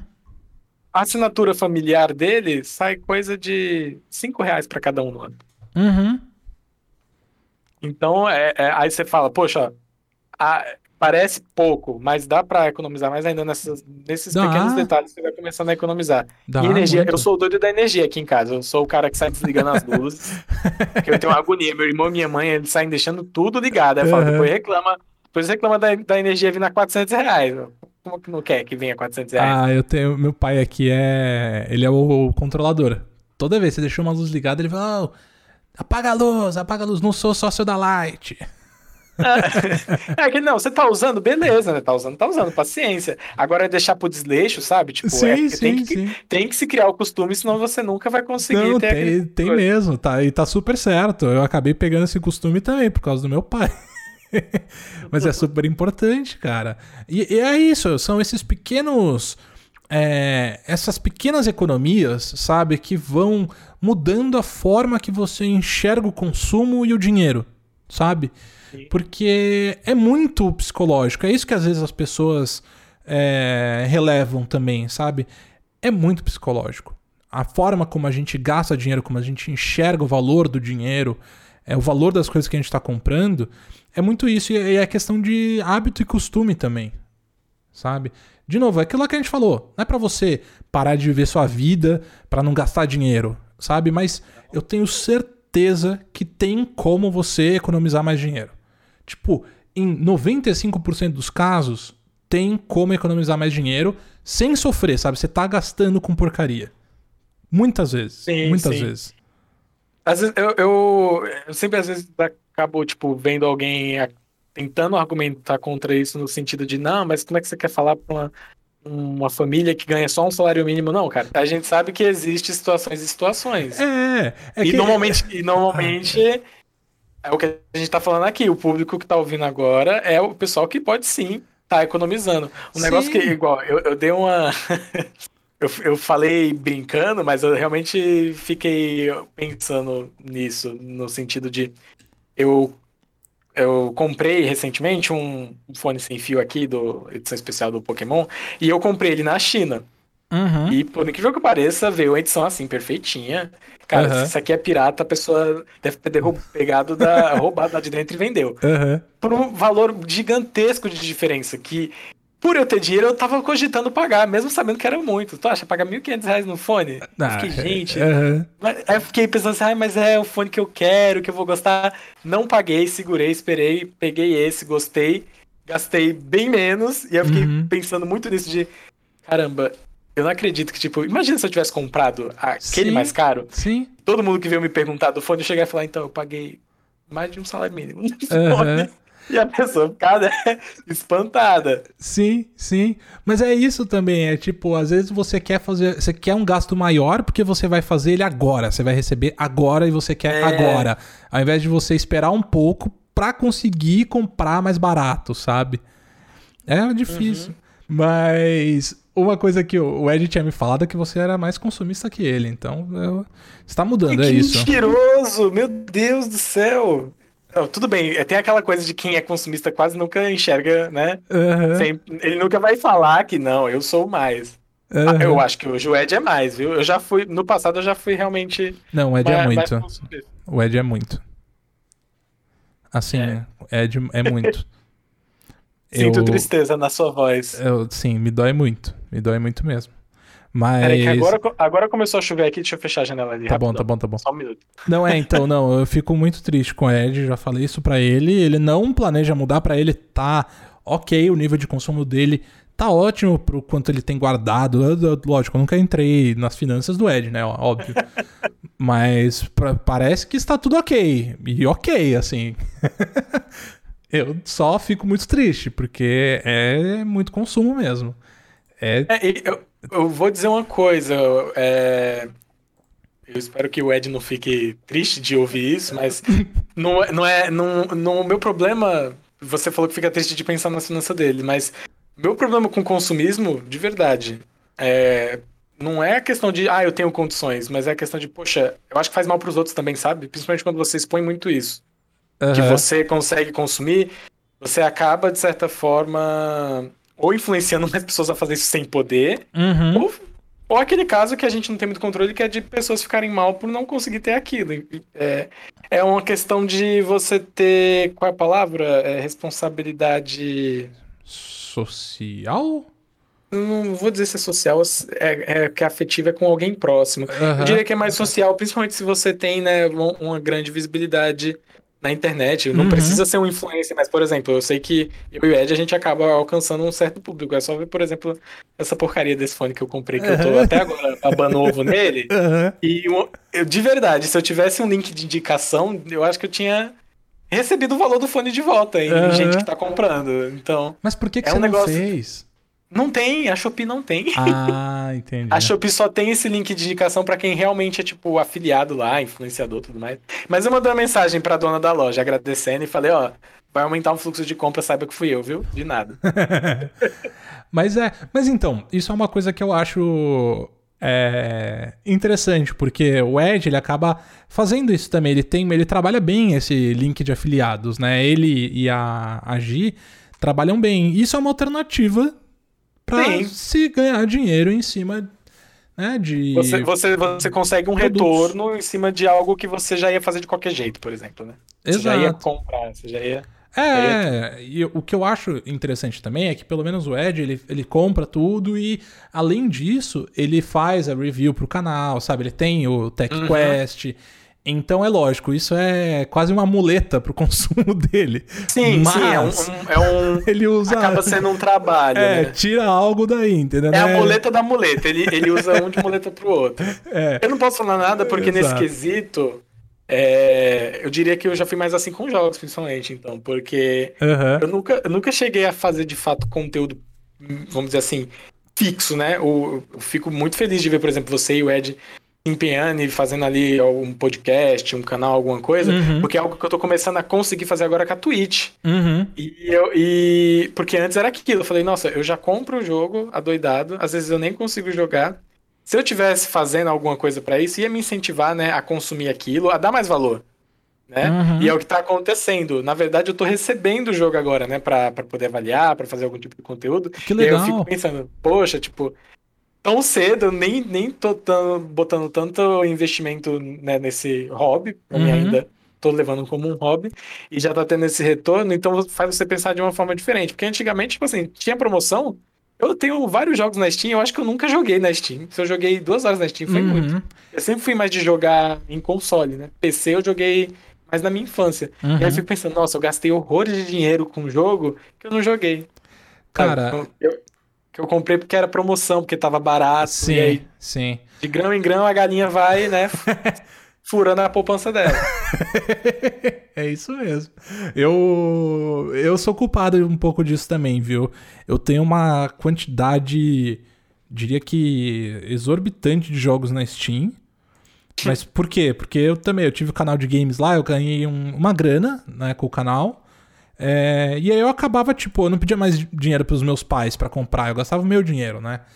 Quando eu tinha uns 16 anos, eu adorava jogar videogame. Então, cara, juntou o útil ao agradável, eu comprava jogo pra caramba. E aí tem um monte de jogo que, tipo, às vezes eu joguei uma vez, não gostei, ficou. Ou comprei na promoção, em bundle, e nunca joguei. Então eu, eu sofro desse mesmo problema. Mas, o que é legal é que hoje em dia eu já não faço mais isso. Eu tenho eu tenho uma, uma questão em, com guardar dinheiro. Guardar não, né? Gastar dinheiro que, tipo, toda vez que eu vou gastar, eu penso muito bem. Assim, tipo, eu nunca tomo uma decisão no impulso, assim. É... Eu parei de fazer isso, sabe? Eu sempre demoro um tempo tomando aquela decisão, sabe? Ainda mais se for um gasto razoável. Tipo, vou comprar um jogo, eu fico pensando, quanto que eu vou jogar desse jogo, sabe? Será que eu vou? Vai ser legal mesmo? Aí eu pesquiso o review, vou dar uma olhada e muitas vezes eu não compro. E antes sim, não. Sim. Antes eu só olhava, ah, deve ser legal, vou comprar. E isso é bastante culpa, infelizmente, da maior parte da mídia voltada para jogos. Né? Não só aqui no Brasil, a gente no uhum. mundo todo, né? Ah, infelizmente, o jornalismo games ele funciona mais como uma assessoria de imprensa para te tentar vender aquilo quanto antes, quanto ainda tá preço cheio, uhum. do que, né, te falar realmente, Sim. olha, cara, às vezes não vale a pena você pegar isso daqui, porque vai ficar em desconto daqui a alguns meses, ou porque pode Sim. aparecer em algum serviço de assinatura, ou até mesmo porque não é muito diferente daquela versão do ano anterior. Oi, FIFA. Eu, eu tomei uma decisão. ver, vão ficar bravo comigo. Não, não, mas peraí, peraí. Eu tenho algo a falar sobre isso. Porque eu tomei uma decisão muito clara de ser contra o que a EA tá fazendo com FIFA. É, eu não comprei o 21, não vou comprar o 22 e eu vou ficar com o 20. Porque foi o último que eu comprei, eu tinha esperança de ser um pouco diferente. Foi a mesma coisa de todos os outros anos. Jogando o FIFA. Como que é o nome? Ultimate Team lá. Cara, é, me diverti por um pouquinho de tempo, depois disso só raiva, porque tem a- os scripts do FIFA, né? Os clássicos scripts, onde o jogo é, predetermina se vai ganhar ou perder. Eu falei, cara, esse é o meu. Como que fala? É, o meu posicionamento. É, é minha, minha luta, sei lá, contra a EA, sabe? Eu tô, eu tô agindo contra eles, não comprando mais. E é isso, essa foi a decisão que eu tomei. Até eles. Eles não. Porque eu sinto que assim, eles não vão revisar o que eles estão fazendo com o FIFA, que é uma franquia que eu amo, até eles começarem a sentir no bolso. E vai demorar pra eles sentirem no bolso, mas sei lá, tô tentando fazer minha parte, né? Mas é Infelizmente, é, muito dinheiro a- com micro, né? Transação. A, a indústria, a indústria grande de jogos, ela tá estagnada de criatividade por isso, né? Por muito, muitas das coisas se venderem sozinhas por nome, Uhum. porque o pessoal cons- continua consumindo. Mas pra você que gosta de FIFA, eu não, não sou muito fã, tá? Eu, a minha família inteira é, gosta de futebol, eu sou a pessoa que menos gosta. Aham. É, mas, assim, o EA Access, né, que é a assinatura Sim, deles, sim, EA sim, Access, sim, EA. Play, de seis em seis meses deve sair o FIFA que, entre aspas, é o recente, né? Quando tiver pra lançar o próximo, Eles lança lançam novo. lá, sim, sim. Então, é aquela coisa, se você não sofrer de FOMO, né, que eu acho que é a coisa que o pessoal mais faz gastar com o jogo hoje, é Aham. isso de, ah, eu tenho que ter o que acabou de sair. Eu já fui muito assim, agora eu tô bem mais, eu fico, velho, eu comprei tanto jogo no lançamento, que são jogos bons, jogos que eu quero jogar, alguns, alguns sim, outros não, Aham. mas que eu não tenho tempo, pra que que eu vou estar gastando com isso agora? Eu não vou ter tempo de jogar isso agora. Exato, isso Sabe, é uma tipo- outra questão. Isso é uma outra questão que eu me pego pensando, principalmente hoje em dia, né? Porque antes eu tinha tempo a dar com pau pra jogar. Hoje em dia, você vai pegar um jogo tipo, não sei, um Red Dead Redemption, ou qualquer jogo que é intenso, longo.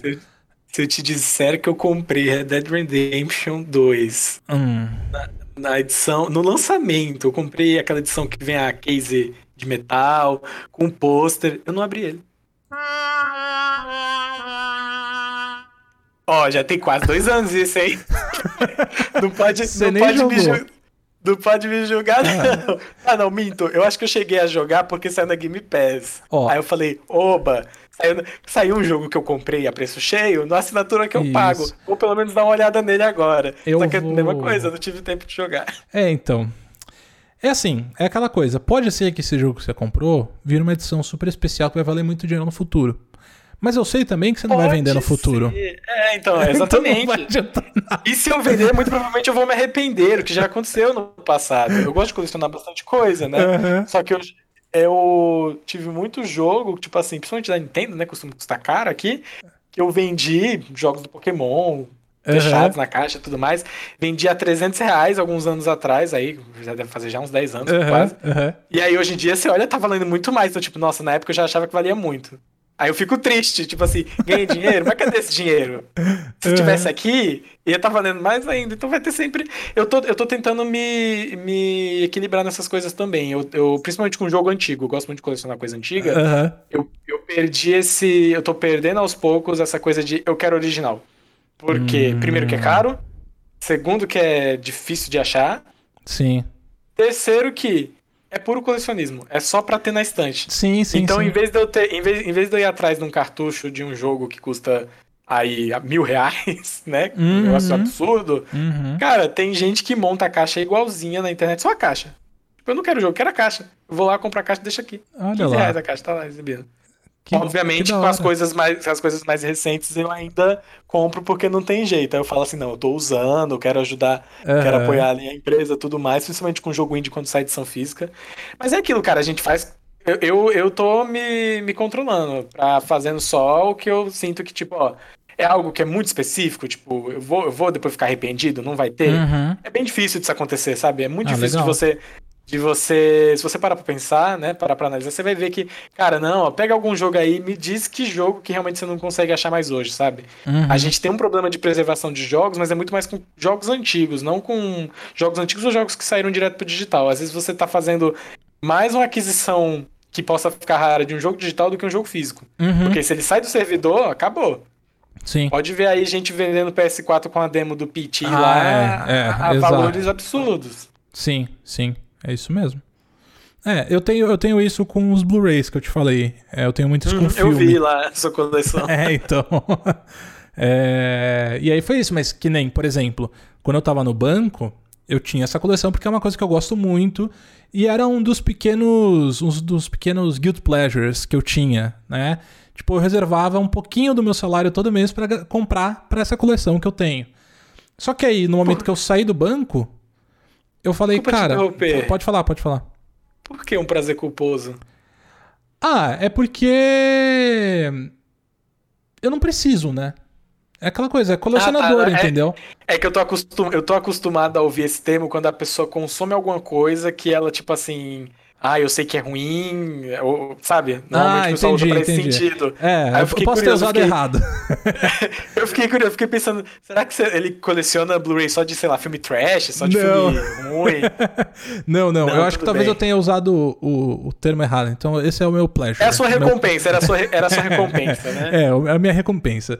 É, E aí a questão é, depois que eu saí do banco, que eu já não tenho mais uma entrada constante, né, de, de salário nem nada, pelo menos por enquanto, né, por favor, né, espero que logo. Tem cartaz É. tem, Então não, não, ainda não. Eu, não eu tem Patreon ainda. Não, não. Eu fui. Eu tô indo exclusivamente por enquanto, né? Dentro do YouTube. Eu tô, eu tô focando muito na construção de, de público, na construção do, do canal, dos inscritos, dos vídeos, sabe? Pra depois eu começar a pensar. é, Eu já tenho algumas maneiras de gerar receita na minha cabeça, né? Mas ainda nenhuma delas passa por é, Catarse, Patreon, qualquer coisa do gênero, né? Catarse não, né? Catarse é pra projeto. É, cartaz é pra... Eu viajei também, é pra projeto. É, mas Patreon, enfim, para as pessoas poderem contribuir, né? Ainda não, mas como eu tenho um objetivo de, pô, eu também não quero ficar um, um ano, um ano e meio trabalhando que nem louco e, pô, não tirar nada disso, sabe? É, eu tô pensando em alternativas, mas enfim, isso é pro futuro. Eu. é, eu reduzi esse gasto, tipo, eu parei. É uma coisa que eu gosto muito, que eu adoraria de continuar fazendo, mas que eu parei de fazer porque acho que o momento não é, um- não é propício, sabe? E aí depois, quando eu tiver em um outro momento de vida, recebendo de novo um salário legal, aí beleza. Aí eu volto a ter alguns luxos que eu me acho. é, que eu acho que vale a pena eu ter, sabe? Olha, pensa pelo lado bom. Você vai voltar a. Quando você voltar a consumir isso, né? Provavelmente vai estar muito mais barato do que você iria pegar agora. É, eu espero Que que, é- sim. Recentemente, eu, eu, eu gosto. Eu não coleciono tanto igual você, pelo que eu vi, eu coleciono mais jogo e quadrinho. Aham. Mas eu gosto de colecionar também DVD. Eu não tenho um Blu-ray, eu, eu sou mais focado em DVD. Uhum. Mas eu vou, eu vou depois começar futuramente atrás de Blu-ray também. É porque DVD, eh, desculpa, não- como eu não tenho o consumo de Blu-ray, pelo que eu vi, DVD ainda tem muito mais. É muito mais comum vir aqueles extras, aqueles DVDs a mais com outro tipo de bastidores. Uhum. Pelo menos nos Blu-rays que eu consumi, eu não vi isso, sabe? Eu senti que voltou muito ao básico. É, é, é. DVD Sim. eu encontro umas edições muito mais, assim, encorpadas. Uhum. E, mas aí eu consumo DVD basicamente de bazar, cara. Eu gastei é, uns meses atrás uns 30 reais em 50 DVDs e assim, as edições perfeitinhas. Aham. Aham. Perfe- Depois eu te mostro aqui, tipo, aquelas edições americanas de, sei lá, tem ah, um, um box do Poderoso Chefão com todos, Sim. sabe? Só os negócios assim que você fala, pô, se eu fosse procurar isso aqui na internet ou numa loja, só 30, 50 reais ia ser em um dos discos, entendeu? Uhum. Uhum. Sim. Tem meios, você vai encontrar. Foi o que eu falei da caixa da caixa de jogo antigo. É, é pra enfeite? É pra, é pra enganar o seu coração? Aham. Compra só um negócio ali pra colocar, entendeu? Sim. Então, aí eu acho que é legal porque vem muito, muito desse, desse controle financeiro vem do autoconhecimento também. Que nem você sabe que você quer ter isso, só que você se conhece e sabe que ter sua caixa é suficiente pra você. Então, beleza, você, tipo, você mata esse monstrinho dentro de você só com a caixa, sabe? E é um processo de autoconhecimento também pra saber onde que as suas pequenas falhas de compra estão acontecendo, sabe? Tipo, se você às vezes entra num shopping e sai de lá com um monte de coisa, talvez seja melhor você não ir tanto pro shopping, entendeu? Você evitar esses lugares. Você vai se conhecendo e vai Ai, conseguindo meu, pon- economizar. Meu ponto, meu ponto fraco não é shopping, é lojas de 1,99. lojas com coisas muito baratas e que assim, Aham. que são que você não precisa até o momento que você vê elas. Aham, Aí você fala, nossa, incrível isso aqui. A Daiso, então, que é pra mim a Daiso é tipo a loja mor das 1,99, né? Aham, aham. Só que eu fui esses dias eu fui fazer, eu fiz compras pra aqui pra casa, né, compras do mês e fiz eu fui fazer compras pra doações que a gente tá se organizando aqui com a ONG que me conhece, pra ir doando pro pessoal também, né? A gente separou uma graninha e tá fazendo tentando incentivar o pessoal a ajudar também. Aham. Aí, bom, acabei juntando, né? Falei assim, já que eu vou ter que fazer uma compra muito grande, eu vou no Extra, que é um mercado bem. O hipermercado do Extra acho que é o maior daqui Aham. de Santos. Em vez de ir num mercado aqui da, da esquina, onde as coisas não é que são tão caras, mas tem menos coisa, né? Uhum, já que eu vou comprar uhum. mais, eu vou no mercado grande. Se eu tivesse ido no mercado da esquina, eu ia comprar só o que precisava. Eu indo no Extra, eu passei na seção da Daiso, eu voltei com um case de, de Switch, aí pra te falar, eu tô, estou treinando, ainda tenho assim meus problemas de consumismo, mas eu comprei um monte de coisa que, te juro, a primeira, eu comprei uma capinha pro controle que aí eu botei, eu peguei a capinha assim e falei, nossa, eu não gostei dessa capinha, por que, que eu gastei dinheiro com isso? Hum, entendi. É, Caio, ainda tem um caminho aí pela frente, Caio. Ainda tem as recaídas, né? Mas a gente vai dando um jeito. Não, vai dando jeito, pra vai quem, dando jeito. pra, quem, pra quem me conhecia vai saber, melhorou bastante. Isso é importante, isso é importante. É, eu quero trazer uma pergunta. A gente passou aqui pelo, pelo mundo dos games. E aí a arroba NickBotsis perguntou: acredita que o cenário de games vai mudar no Brasil? Tendo em vista que somos um dos maiores consumidores é, do mundo, acho que ela disse, mas ainda é pouco desenvolvido aqui? Tipo, É, poucos jogos e- são desenvolvidos? Sim, isso é verdade. O que ela falou é realmente que o Brasil é um. Eu não lembro agora exato o número, mas é um dos países que mais consome e que mais lucra pro mercado de games. Sim. Mas Por é que, o que a Nintendo é um foi dos- embora, hein? É. Você quer que eu responda? Não, desculpa, só, só, só joguei aí. É, Pode- pode você sabe já a resposta. Pode, pode continuar. Mas então, tem isso mesmo. A gente é o. a- a- vou até pegar. Se eu consigo pegar a colinha aqui. Se não me engano, é o terceiro ou quarto país que mais rende para a indústria de jogos e é um dos que menos produz para ela. A gente tem sim, atualmente, né, o que melhorou muito e que aumentou muito foi na área mobile, como eu já falei, né? Como eu- de certa forma, eu tô ali colado na área mobile de jogos, né? Porque eu sou mobile aplicativo. Uhum, uhum. Então eu sei que é uma área que aqui ela tem, tem, ela tem mercado, ela tem gente procurando. Não é igual lá fora ainda. Mas eu espero de verdade que as coisas melhorem. Eu não, não tô enxergando ainda assim uma, um- uma grandeza, algo que eu fale assim, não, ó, tá, tá começando a crescer. Acho que a gente ainda tá andando muito em passinho de tartaruga, Uhum, sabe? uhum. Quem mais, quem mais investe, investe não, quem mais de fato tá fazendo alguma coisa para jogos aqui no Brasil são o pessoal mais independente. Tem aí bastante jogos bons que o pessoal tipo, mas as empresas grandes elas não estão, você não tem uma uma dev house aqui da, né, da Nintendo, da EA, de Uhum. ninguém, por exemplo, enquanto ela Sim. tem em outros países. Espero que futuramente isso mude. É, acho que a- a- o que mais dificulta mesmo é a mesma é o mesmo problema de que a gente tem para entrar na área de desenvolvimento mobile. É o, o custo, Uhum. a falta de acessibilidade. Então, tipo assim, cara, como é que eu. Eu, eu não, eu não sei dizer para alguém, ai, qual faculdade, qual curso que eu faço para para seguir na área. Às vezes ele nem precisa, ele consegue pegar, igual, é, igual eu comentei, né? Existem cursos, existem coisas no YouTube que vão te Uhum. ajudar naquilo, mas você vai precisar da infraestrutura, você vai precisar Do PC você vai precisar do famoso QI, né? Que é o que indica algum lugar, o seu projeto e tudo sim, mais. Sim. Então eu ainda, infelizmente, eu vejo como uma coisa bem devagar. Eu espero muito que cresça. Torço é, muito, eu também torço é um, muito, cara, mas é... É, uma, é uma área que eu gosto, é uma área que provavelmente, possivelmente, futuramente eu trabalhe nela também, né? Nem uhum. que seja como um hobby. Ah, legal. E assim, o que eu vou acompanhando é mais o. Saiu recentemente o, o PGB, que é o Pesquisa Games Brasil, né? Eu não comprei a edição inteira, mas é o, como se fosse o IBGE dos jogos daqui do Brasil.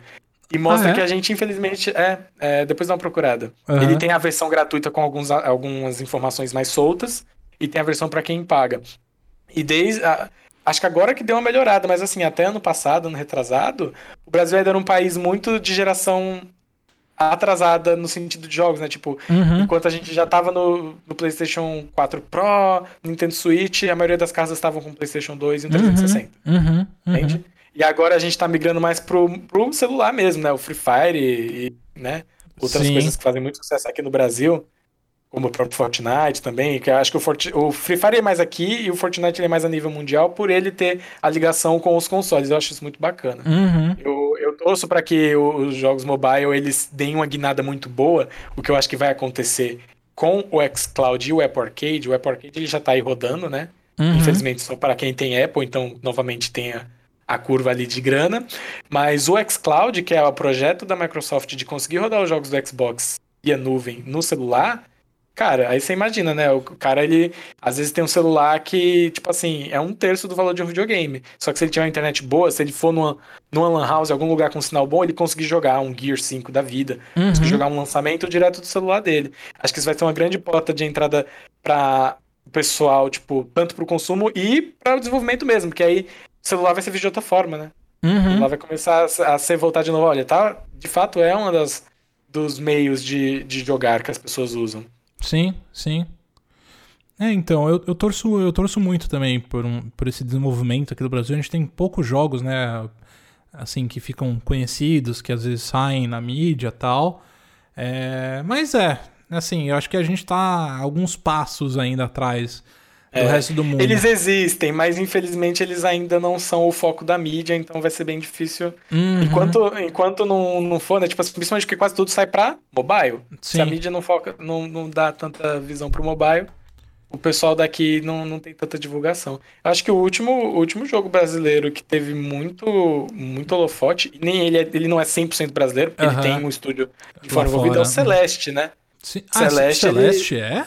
Celeste tem, tem pessoal brasileiro ah. no time. Ele é. Ele tem metade do time é brasileiro e a outra metade aqui é do Canadá, não lembro agora ao certo. E, ah, mas, e aí você pode ver, por ele ter sido indicado ao Game Awards, né? Uhum. Normalmente você encontra aí uma notícia ou outra falando jogo brasileiro Celeste é indicado, conhece o jogo brasileiro. E aí você fala, poxa, ele não desmerecendo, né? O pessoal do time, eu, eu adoro esse jogo, mas tipo assim, os jogos que de fato são 100% brasileiros, o pessoal não dá essa devida atenção porque às vezes não recebeu um prêmio, né? Porque não, não, uhum. sai, não teve uma, uma relevância maior, aí o pessoal não, não comenta. Sim. Mas sim. existe, a gente torce para que melhore. Eu, eu acredito que vá, não tão rápido, mas vá, vá sim. Eu acho que o futuro aqui é igual, é igual a área de desenvolvimento. Alguns anos atrás você não falava que o Brasil exportaria tanto desenvolvedor para fora, né? Sim. Eu acho que tem que ficar de olho nisso, porque o que está acontecendo na área de desenvolvimento hoje? É, o pessoal aqui no Brasil está trabalhando para fora. É, as empresas, algumas estão começando a vir para cá, tudo uhum, mais. Uhum. É, é, é, uma visão diferente. Jogos ao contrário, jogos o pessoal pode até estar tá indo para fora, mas as empresas não estão vindo mais para cá, né? Uhum. Elas, se, se vêm, elas vêm com muito cuidado, vêm, né, de uma forma. Sim. Acho que a última que saiu grande foi a Blizzard, se eu não me engano, né? ela encerrou o, o escritório dela aqui no Brasil, no Brasil. e ele nem uhum. era um escritório de desenvolvimento. Então, tipo, Entendi. É bastante complicado, mas é. acho que vai melhorar. Bom, a gente tem que torcer, né? Vamos ter fé, vamos ter fé. O brasileiro, é. ele tem que ter fé. Tem, tem, tem que ter, é, brasileiro, eu, eu falo isso, falei, gente, eu sei que as coisas estão difíceis, mas também se não, não, não é, tipo, tu quer ficar difícil e ficar pior ainda? Se não, se não tiver esperança, aí lascou, porque aí... Aí que, que eu... Que, é, se eu não tenho esperança, o que que eu vou fazer, né? O que, que eu vou ter? Tamo aqui desse, nessa loucura que, que eu vou fazer se eu não tiver um pouquinho de esperança? Não tem o que fazer. Enfim, o que eu ia comentar, duas coisas. É, gostei bastante de Celeste, não terminei ainda, mas estava jogando no Switch.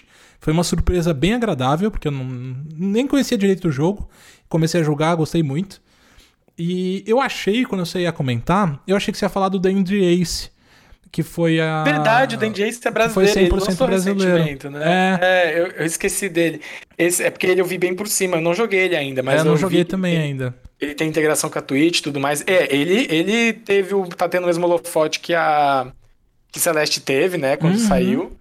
Mas como eu não joguei, eu acabei realmente. Deu um lapso aqui na memória dele. Sim. Inclusive, estou esperando ele lançar no Switch. Porque, como eu jogo mais no Switch, eu vou comprar lá. Entendi, entendi. Pra, pra testar. Uhum. Mas ele ainda ele só saiu pra PC, né, eu acho. É.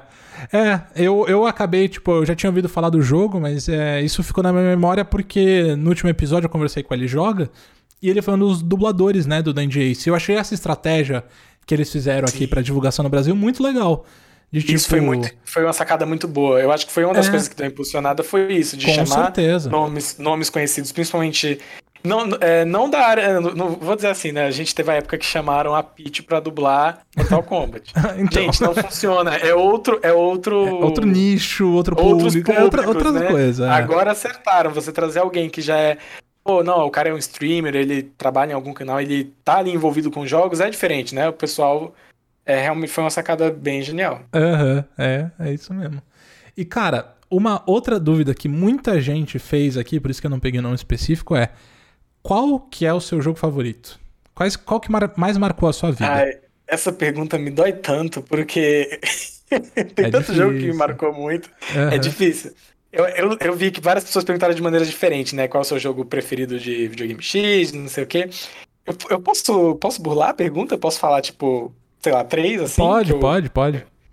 Porque eu acho que o, o, primeiro jogo que me que tem na minha cabeça, assim, que eu acho que é o da primeira fase da infância, eu diria que é o Donkey Kong Country 3 do Super Nintendo. Uhum. Eu sei que muita gente poderia achar que seria Mario, porque todo mundo gosta de Mario, e porque uhum. eu também gosto muito de Mario. Sim, só que é aquele negócio. Mario foi o, o jogo que veio com o meu Super Nintendo. Donkey Kong foi o, o, jogo seguinte, entendeu? Eu joguei tanto Mario até enjoar que aí quando eu peguei o Donkey Kong, foi tipo assim, um mundo diferente pra minha frente. Então eu sinto que ele é o meu, meu favorito ali da primeira infância. Depois eu tenho, na minha pré-adolescência, Digimon World 3, uhum. do PlayStation 1. Foi o primeiro ah, RPG que eu joguei. Sim, sim. Nossa, eu lembro, eu lembro muito. Esses dois jogos você... me marcaram muito também, velho. Muito. É, então. E o, o Digimon de 3 eu, eu tenho um carinho bastante grande até hoje.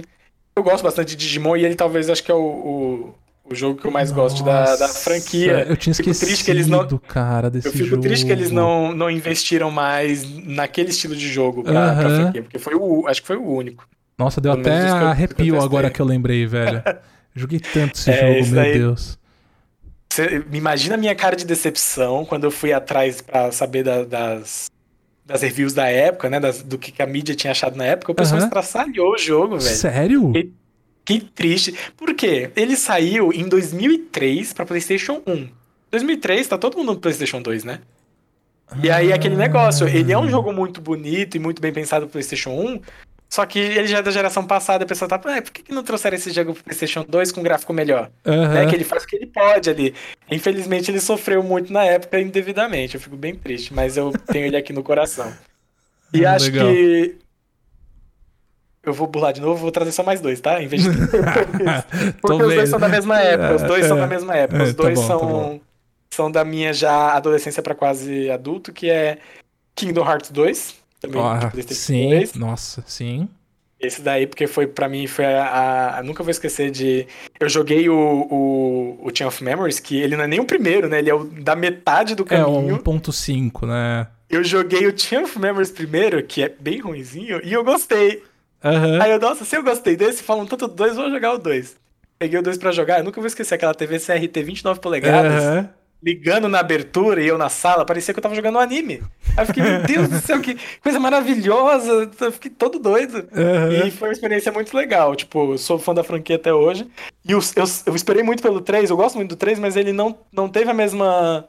O mesmo impacto que o 2 teve comigo, e eu é... sinto que muita gente falou a mesma coisa. Cara, eu vou ser sincero que assim, eu amo essa franquia, também teve um impacto muito forte em mim, acho que na mesma época que você. Mas o 3 eu nem cheguei a jogar, porque ele não me. Não sei, eu acho que talvez tenha passado um pouco desse período para mim, sabe? Foi um período uhum. incrível, mas eu acho que se eu jogar esse jogo de novo hoje, eu não vou me divertir tanto quanto eu me diverti naquela época, sabe? É a sensação que fica para mim. Ainda mais se você começa. Ainda mais se você começar o 2 do começo, que o começo é bem arrastado. Né? É, é, porque eles ficam lá conversando na ilhazinha, não é? Não é uma parada assim, pelo que eu me lembro? É, o 2 é o que você fica na cidade, no Twilight Na cidade? Demora. É, ah, o 2 começa no Twilight Town, demora muito. É um começo bem arrastado e é difícil mesmo é. pra engatar. Sim. Mas, enfim, fica, fica no coração. Eu, inclusive, eu fiz cosplay, olha só. Eu tenho um negócio na minha vida é. que eu tenho, eu tenho um backlog de coisas que eu quero fazer, quero conquistar, quero ter, enfim. Uhum. E um deles era fazer cosplay. E eu consegui fazer cosplay do Roxas. Se eu achar essa foto, depois eu te mostro. tá Porque bom. eu fiz ali quase na época, tipo, eu tinha acabado de fechar o jogo. E eu fiquei. Achei uma menina para fazer o cosplay para mim. Ela na época cobrou mal barato, sabe? Eu tenho a Keyblade até hoje, a Keyblade custou 70 reais. Que da hora, nossa. E é uma Keyblade tipo de, de, madeira, sabe? Pintada. Que animal. PVC, com tudo. Foi muito. Foi um achado e aí eu fiquei maravilhado, né? Então foi um momento que marcou muito ali. Uhum. Inclusive, como eu comentei, eu desenhava. Eu, né, eu desenhava, fazia história em quadrinhos, vendia pro pessoal na escola. Quero muito me, me, me forçar a voltar a desenhar e tentar fazer alguma coisa assim de novo. E muito. Quem pegava meus desenhos na época via que era tudo ali chupinhado do Tetsuya Nomura. É o design do Kingdom Hearts, só que com histórias minhas, né? Uhum. E me influenciou muito.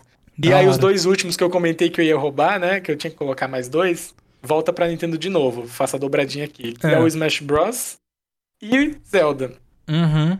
O Mas tem Smash um Zelda Bros... específico?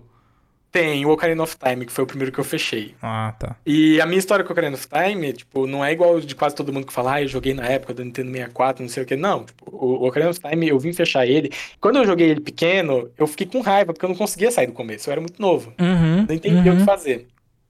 Quando eu comprei o Wii, que aí foi a, foi a, foi a experiência, tipo, com o Smash Bros. Brown, que é, é um dos que eu mais odeio, é o que eu mais gosto. Uhum. Foi meu primeiro Smash Bros.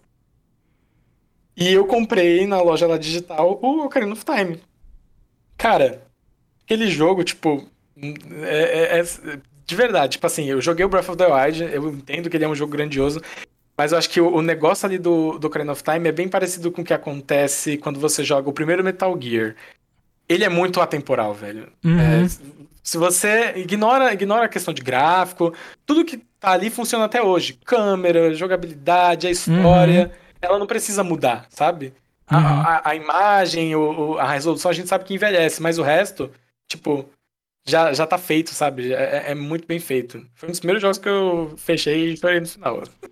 Da hora. E o Smash Bros, porque foi, foi o primeiro, acho que foi o primeiro jogo que eu comprei em lançamento. Foi lançamento? Eu não lembro. Mas é que assim, eu sempre ouvia falar de Smash, aí quando eu, eu, eu vivi a época do anúncio, né? Foi tipo assim, começo do YouTube a gente vê do nada um vídeo ali solto mostrando como que tava o jogo, uhum. os ataques novos, e aí foi, foi aquele, aquela experiência de viver junto com o pessoal no ensino médio, olhando junto, olha que da hora que vai ser, e lançar, chamar para jogar. Uhum, uhum. Foi um que marcou bastante. Eu sei que não é o melhor de todos, mas é o meu, meu preferido, é o que... Que, fica é que, mais, mais marcou a sua É o que mais marcou vida, no coração. Assim. Ah, Óbvio legal. que se você falar assim, se você perguntar, Caio, o que, que você tá jogando hoje em dia? Cara, tô jogando eu, óbvio, ninguém joga seu jogo favorito sempre, gente. Não tem como, não é assim. Uhum. A gente revisita uma vez no ano, mas, tipo, o que eu tô jogando agora são coisas completamente diferentes. Tô jogando Ring Fit pra tentar me manter fitness, né? Uhum. Pra manter saudável. Sim. Aí volta e meia, no que dá tempo ali, eu jogo algum jogo rápido online, tipo Tetris ou Pac-Man 99. Uhum. Que são partidas rápidas que eu posso ir. E jogo, jogo grande mesmo é aquilo, né? A gente, infelizmente, é difícil arranjar tempo para investir. O Sim. último que eu investi tempo desse jeito e eu curti muito, sei que ninguém perguntou, mas aí é o jogo do ano para mim, até que se prova o contrário, e Takes Two. It Takes Por favor, Two. procurem esse jogo. Eu quero, eu quero muito jogar, jogo. cara. Eu quero muito jogar, só que eu queria jogar com a minha namorada. Mas é um jogo que precisa ter uma skill de, de game, assim? Boa não, não pra... precisa. Tá. Não precisa. Não tá. precisa. Ele é um jogo fácil. Não, ele é um jogo pensado nisso mesmo, cara. É muito legal. É, eu, eu quero, eu quero muito jogar. Tipo, eu quero muito jogar. Eu não quero estragar a sua experiência, porque eu fui jogar, só vi o trailer. Eu só uhum. sei que é, eu, o que eu sabia era, é a história de um casal que tá se separando e a, a filha fez uma maracutaia pra eles uhum. tentarem se ajeitar, né? Fez uma magia lá pra. Sim. Até eles resolverem o problema deles. Cara, é sensacional. É sensacional esse da jogo. Hora, da hora. É, não fala, não fala mais ele, nada porque eu quero Não vou jogar. falar nada, não. Ó, é, ó. Ah. Ele tá disponível no Xbox, no PlayStation 4, no PC. Uhum. E se você arranjar alguém que tem o jogo completo, você consegue jogar com a pessoa online de graça. Da hora, que animal. Animal isso. Muito da hora mesmo. Bem legal mesmo. O... Eu também quero compartilhar aqui. Ninguém me perguntou porque ninguém nunca me pergunta nada. Mas eu quero compartilhar mesmo assim, porque é um jogo que me marcou muito. Esses. É... Os três primeiros que você falou me marcaram muito, os outros dois também de alguma forma, mas eu queria acrescentar um que eu amo muito, porque foi o primeiro jogo que eu tenho a memória assim. Eu, eu ganhei o PS2, eu, eu jogava esse jogo com, com, tipo, meu primo mais velho é, e os amigos mais velhos deles, então na verdade eu nem jogava direito, só via eles jogando. E aí, quando eu ganhei o PS2, foi o primeiro jogo que eu quis ter, e foi o primeiro jogo que eu finalizei, que foi o Senhor dos Anéis, O Retorno do Rei, pro PS2. Nossa. Ele era bem estilo Diablo, né? Ele era tipo um RPG. Era, era um RPG. Sim, era um RPG é, que tinha né, as fases ali que você tinha que, que passar, né? Dentro da história do, do Retorno do Rei, né? Começa no finalzinho do segundo, indo pro terceiro filme. E é isso, tipo, tem, se eu não me engano, todos os personagens ali do, do Senhor dos Anéis, os principais, para você jogar, e eles têm níveis. E aí você, tipo, vai melhorando as skills deles e vai, distribu vai é, desbloqueando as habilidades de combate. Cara, animal, assim, foi uma experiência incrível que eu cheguei a jogar recentemente de novo com um amigo meu. A gente foi gravar um vídeo pro YouTube, tipo uma gameplay, é... E a gente jogou esse jogo. E, cara, é tão bom quanto naquela época. Baita jogo, assim. Muito bom mesmo, mas tem que jogar em simulador, né? Não tem um remake nem nada disso. É, não tem. Infelizmente, é, as, é, como eu disse, né? Tipo, as empresas hoje em dia elas não estão tão preocupadas com. É, qual a palavra mesmo? Preservar né, a, a, uhum. a história ali dos jogos, ter acesso a eles. Sim. A gente depende de emulador. E ainda tem gente que reclama, viu? Porque fala, não, gente, se não fosse emulador, a gente. Muita coisa a gente nem ia ter acesso, viu? É, se eu, se eu tenho acesso, eu prefiro. Diferente, diferente, diferente de filme, né? Que é uma coisa que é assim, você consegue. Filme você roda até hoje. Só mudou a mídia, né? Foi de VHS pra DVD, pra uhum, Blu-ray, agora uhum. tem streaming. Agora, jogo, cara, ele, né? Cada um é feito para um tipo de máquina específica que se a, se a, empresa não toma conta. Muita empresa mesmo perde, tipo, o código-fonte dos jogos, né? A, a Square, ela comentou que quando foi remasterizar Kingdom Hearts 1, ela teve que fazer do zero, porque eles não uhum. tinham mais, eles jogaram fora. É, então. Mas é, eu, eu sei que jogo é esse sim. Eu não, não cheguei a jogar muito ele, mas eu já vi na locadora na época. E eu gostava muito de jogos nesse estilo aí, de. É, é um RPG de ação que você consegue jogar co-op, né, com o pessoal, bem, uhum. bem diabo mesmo. Cara, Teve bem, muito jogo assim muito pro PS2, muito bom. Era muito da hora, ainda mais que é de um universo que eu amo, que é do Senhor dos Anéis. Nossa, foi uma experiência incrível. Coisa que falta esqueço, hoje em velho. dia, né? Hoje, hoje em dia acabou essa, isso de. Acho que vai voltar agora, que as empresas estão voltando a fazer, não baseado em filme ou em livro, mas baseado no universo, né? A gente teve uhum. o Star Wars lá, o. É Fallen Order? Não lembro agora. Isso, isso. Falei não. Vou falar outro que eu baixei e não joguei ainda, né? Toma uhum. na cara. e vai sair o jogo do Indiana Jones, mas é, eu sinto saudade porque é, é, não era simplesmente um jogo pra, pra fazer propaganda do filme. Sim. Existia ali um esmero, você via que o pessoal fazia Existia, jogos muito cara. bons, baseados e, cara, no. A questão é, esse era um jogo da EA. E vendo o trabalho que foi feito, eu falo, caraca, olha o que eles faziam nessa época. Tipo, foi é incrível, é um trabalho muito bonito, sabe? E muito feito Sim. também, tipo, pro fã aproveitar aquela experiência, sabe? E hoje em dia é tão difícil ter um negócio desse, sabe? Nossa, foi uma, foi uma experiência boa rejogar. Mas aí, a, a, sua stream normalmente você faz em que você tem horários específicos? Ah, como, como a pessoa muito organizada que eu sou, ainda não fiz. não, não, o pior é que eu tento ser organizado. Uhum. Tem gente que diz que eu sou. Mas eu ainda não consegui me planejar para ter um horário fixo. O que acaba acontecendo é fim de semana. Chegou sexta, aí às vezes, sei lá, se eu tô bem, se eu não tô cansado, ó, gente, vou abrir aqui a stream e vou jogar tal jogo. Aham. Aí eu começo jogando um jogo, se eu enjoo, eu já falo, ó, vou mudar. Pode ver que a minha, tipo assim, na- da sexta pro sábado eu jogo cinco jogos diferentes na mesma noite. Vai indo. Vai indo. Eu não, eu não, a stream me ajudou a perceber, fazer a stream na Twitch me ajudou a perceber que eu, por mais que eu não tenha tempo, eu ainda jogo muito jogo e eu não me ligava nisso, sabe? Aham. Eu não, eu não me ligava. Um amigo meu sempre falava pra mim, nossa, eu queria ter o pique que você tem pra jogar jogo. Eu falei, cara, não, não tenho. Antes eu tinha. Na adolescência eu passava o dia inteiro jogando Resident Evil 4, qualquer coisa. Aham. Aí eu fui olhar esses dias lá da, da Twitch. Oito horas de gameplay, de, de stream quase no total. Aham. Cinco jogos diferentes. Eu falei, gente do céu, como eu nem vi esse tempo passar.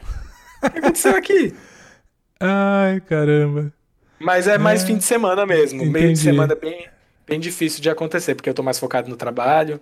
Aí, como a gente tá confinado, né? O que me sobra é, É isso videogame mesmo, entendi. filme. Então, eu nem me culpo por isso, cara. E é tipo, aí- não, é nosso lazer. Tá como arroba Caio Berkeley também. A stream? Sim, é, eu sou a pessoa mais fácil de achar em qualquer rede social, porque só tem eu de Caio Beckley. Ah, que Mas bom, eu, ó, nisso eu, fui, nisso eu fui organizado. Como eu sabia que ia ser convidado para um podcast, né? Não queria fazer feio. Eu fiz um Linktree com todas as minhas redes sociais. Ah, lá. Depois eu te mando o link, vai ter tudo lá, tá tudo lá. Beleza. Por mais que seja tudo Caio Beckley, tá tudo organizado. Tá, tá o Twitter, tá o Instagram, tem até o TikTok e o LinkedIn, ó. Olha, Então, você você faz coisa pro saber- TikTok também? Então, não, isso que é o pior. Eu, eu, eu mais consumo, agora eu dei uma parada pra poder ter mais tempo útil, né? Aham. Mas o que que aconteceu? Eu baixei o TikTok, tipo. meu- acho que foi o primeiro ou foi o segundo TikTok que eu fiz, ele viralizou, mano. É, o é o meu fixado do Twitter. Se você quiser dar uma olhada Aham. depois que eu postei ele lá também. E aí foi. É isso, eu sou, eu sou o, o TikToker de um hit só, né? Porque só, só esse vídeo. Então depois eu tentei fazer mais e não deu certo. Entendi, entendi. Que loucura. Ah, eu vi. Eu vi esse vídeo, é verdade. Ele vilari... vir... vir- Nossa. viralizou também no Twitter, né? Porque tu Ele vi- viralizou em todo lugar, só que o que, que acontece? Ele viralizou no Twitter pela minha conta. No Aham. Insta, no Face, qualquer outra rede social, alguém, al- várias páginas, né, copiaram e postaram. Ah, é. E aí foi indo. E foi muito engraçado, porque esse vídeo, se eu não me engano, ele é de janeiro de 2019, né? Antes da Aham. desgraça do Covid 2020, acontecer. 2020 eu vi aqui. 2020? É. Pelo menos no, no- Ah, você desculpa, é postou verdade, 2 de é- janeiro de 2020. É, É. não, tá certo. Eu tô, eu tô achando que o Covid começou em 2019. É abafa o caso. foi janeiro de 2020. Aham. Que eu tava voltando do trabalho, mó feliz, né? Não sei o quê. E aí foi isso. Viralizou esse negócio. Muita gente me seguiu vendo que eu, tipo assim, achou a empresa legal. Nossa, você trabalha com o quê? Aí foi quando começou a vir muita gente atrás de mim pra perguntar sobre minha carreira, né? Pra querer saber, para querer saber como entrar, tudo mais. Foi quando eu comecei a me preocupar mais e falar, pô, tem gente interessada, vou tentar ajudar mais também, né? Me, me organizar pra passar os cursos, as coisas pro pessoal. Aham. E depois disso, todo mês alguma coisa minha, entre aspas, irritava de novo, né? Qualquer besteirinha acontecia aí, tipo.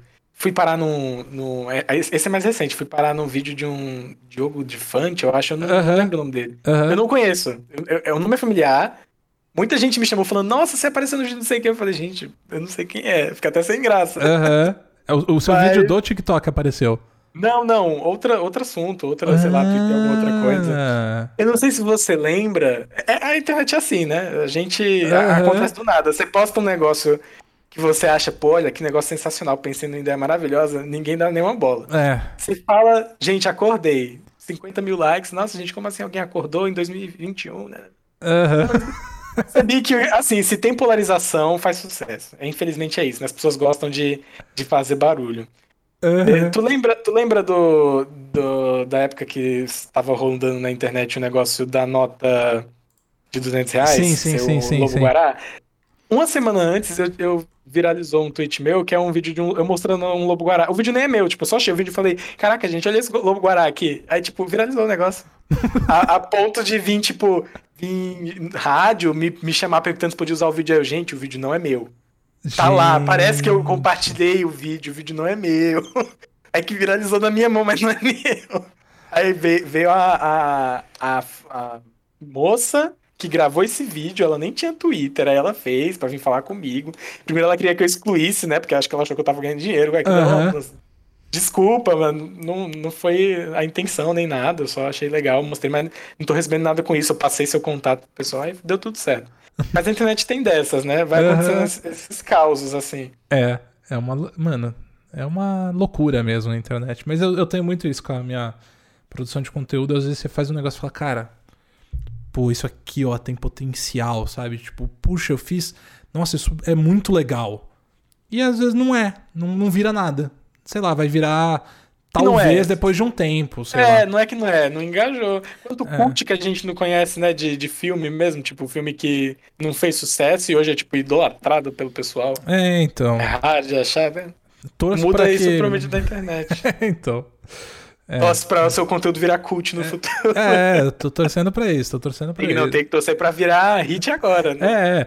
É, é. Cult no, futuro é igual falar, nossa, fulano, quem é o, os artistas lá que morreu pobre? Pô, adoro falar.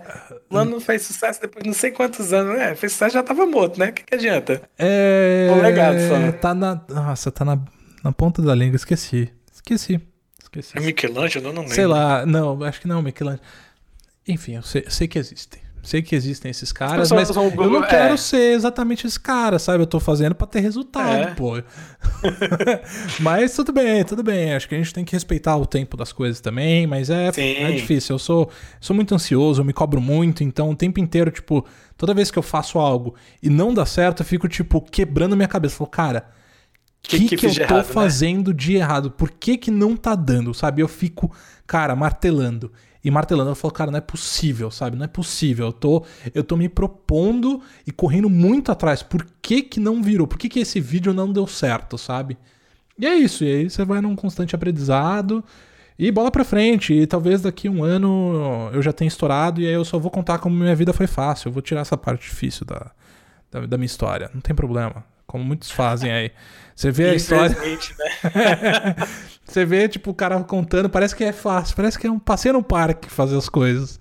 É Mano, aquele. Não, é difícil quer pra saber, caramba, velho. Quer saber como eu ganho? Nossa, recentemente é, houve uma discussão aí na internet do pessoal de tecnologia, né? Uhum. E foi um, um, um, um certo youtuber dev que ele postou algum negócio no Instagram dele que era, ah, descubra como ganhar, conseguir um salário de, sei lá, 18 mil em X meses, né? Era o que ele tava querendo vender ali no curso dele. Uhum. O pessoal ficou doido, porque, tipo assim, cara, sabe? É, é muita responsabilidade um negócio desse. É literalmente você falar assim: quer saber como eu ganho 10 mil reais em uma hora? Assina meu curso de 10 mil reais que eu te mostro. É, então, cara, é complicado. é complicado. Mas é que a questão é assim: eu sinto isso também, tipo, cada vez mais o discurso mais agressivo tá ganhando mais força, porque precisa engajar entendeu? Para você ter algum e as retorno... pessoas estão, as pessoas estão, né, necessitadas, desesperadas, então essas coisas brilham o olho dela, brilham os olhos, né, de quem tá lendo. Sim, exato. E aí acaba chamando atenção mesmo. Eu já, tipo, antes de eu, de eu né, antes da minha vida agora, né, principalmente ali quando eu era suporte, procurava muito coisas para fazer para tentar ter uma renda extra, e às vezes caía muito nessas coisas de tipo assim, ah, sei lá, né? Algo de marketing multinível, por exemplo, que a primeira vez. É. É, não, eu nunca, graças a Deus eu nunca participei, mas é, eu já, bem, já caí bem. muito no papo, né? Uhum. Já, já ouvi muito e, tipo, quase fui, e depois me liguei. Uhum. É muito fácil, é muito fácil conquistar a pessoa desse jeito, entendeu? Sim. É, mas é Mas é como coisa. você disse, como você disse, existem, existem sim meios, existem as coisas que, que dá certo. Sim. Eu mesmo, pode não parecer, mas ó, há um tempo atrás, no começo da pandemia, quando minha mãe não tava mais no salão, a gente abriu um, um delivery de porção aqui na cidade. Hum, legal. Tava, tava dando um retorno legal. O uhum. problema é que a gente ficou sem mão.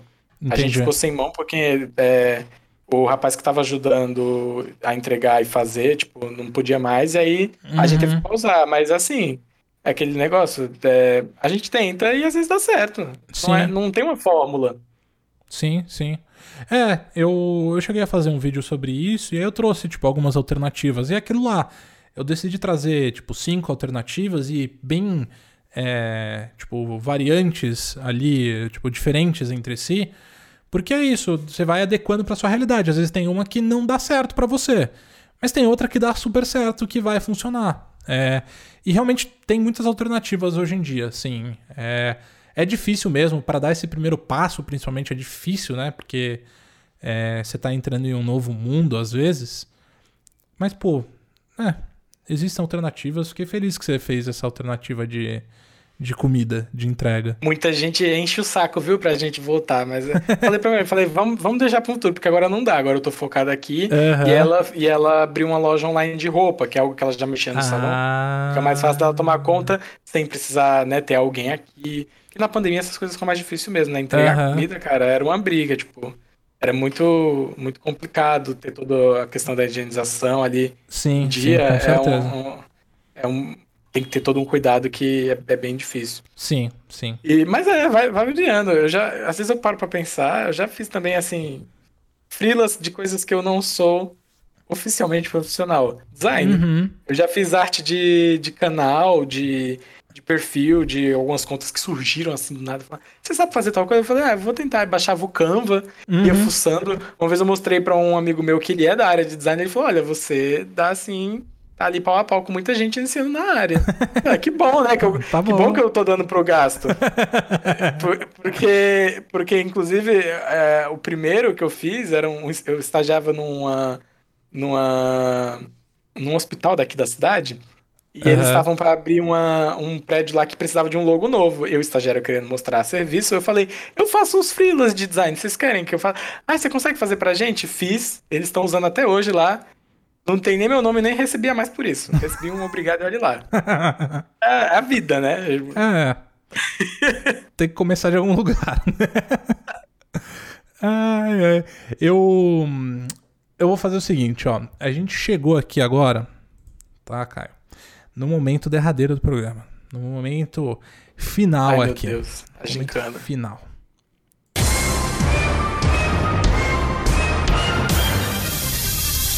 A gente está no show do Marcão.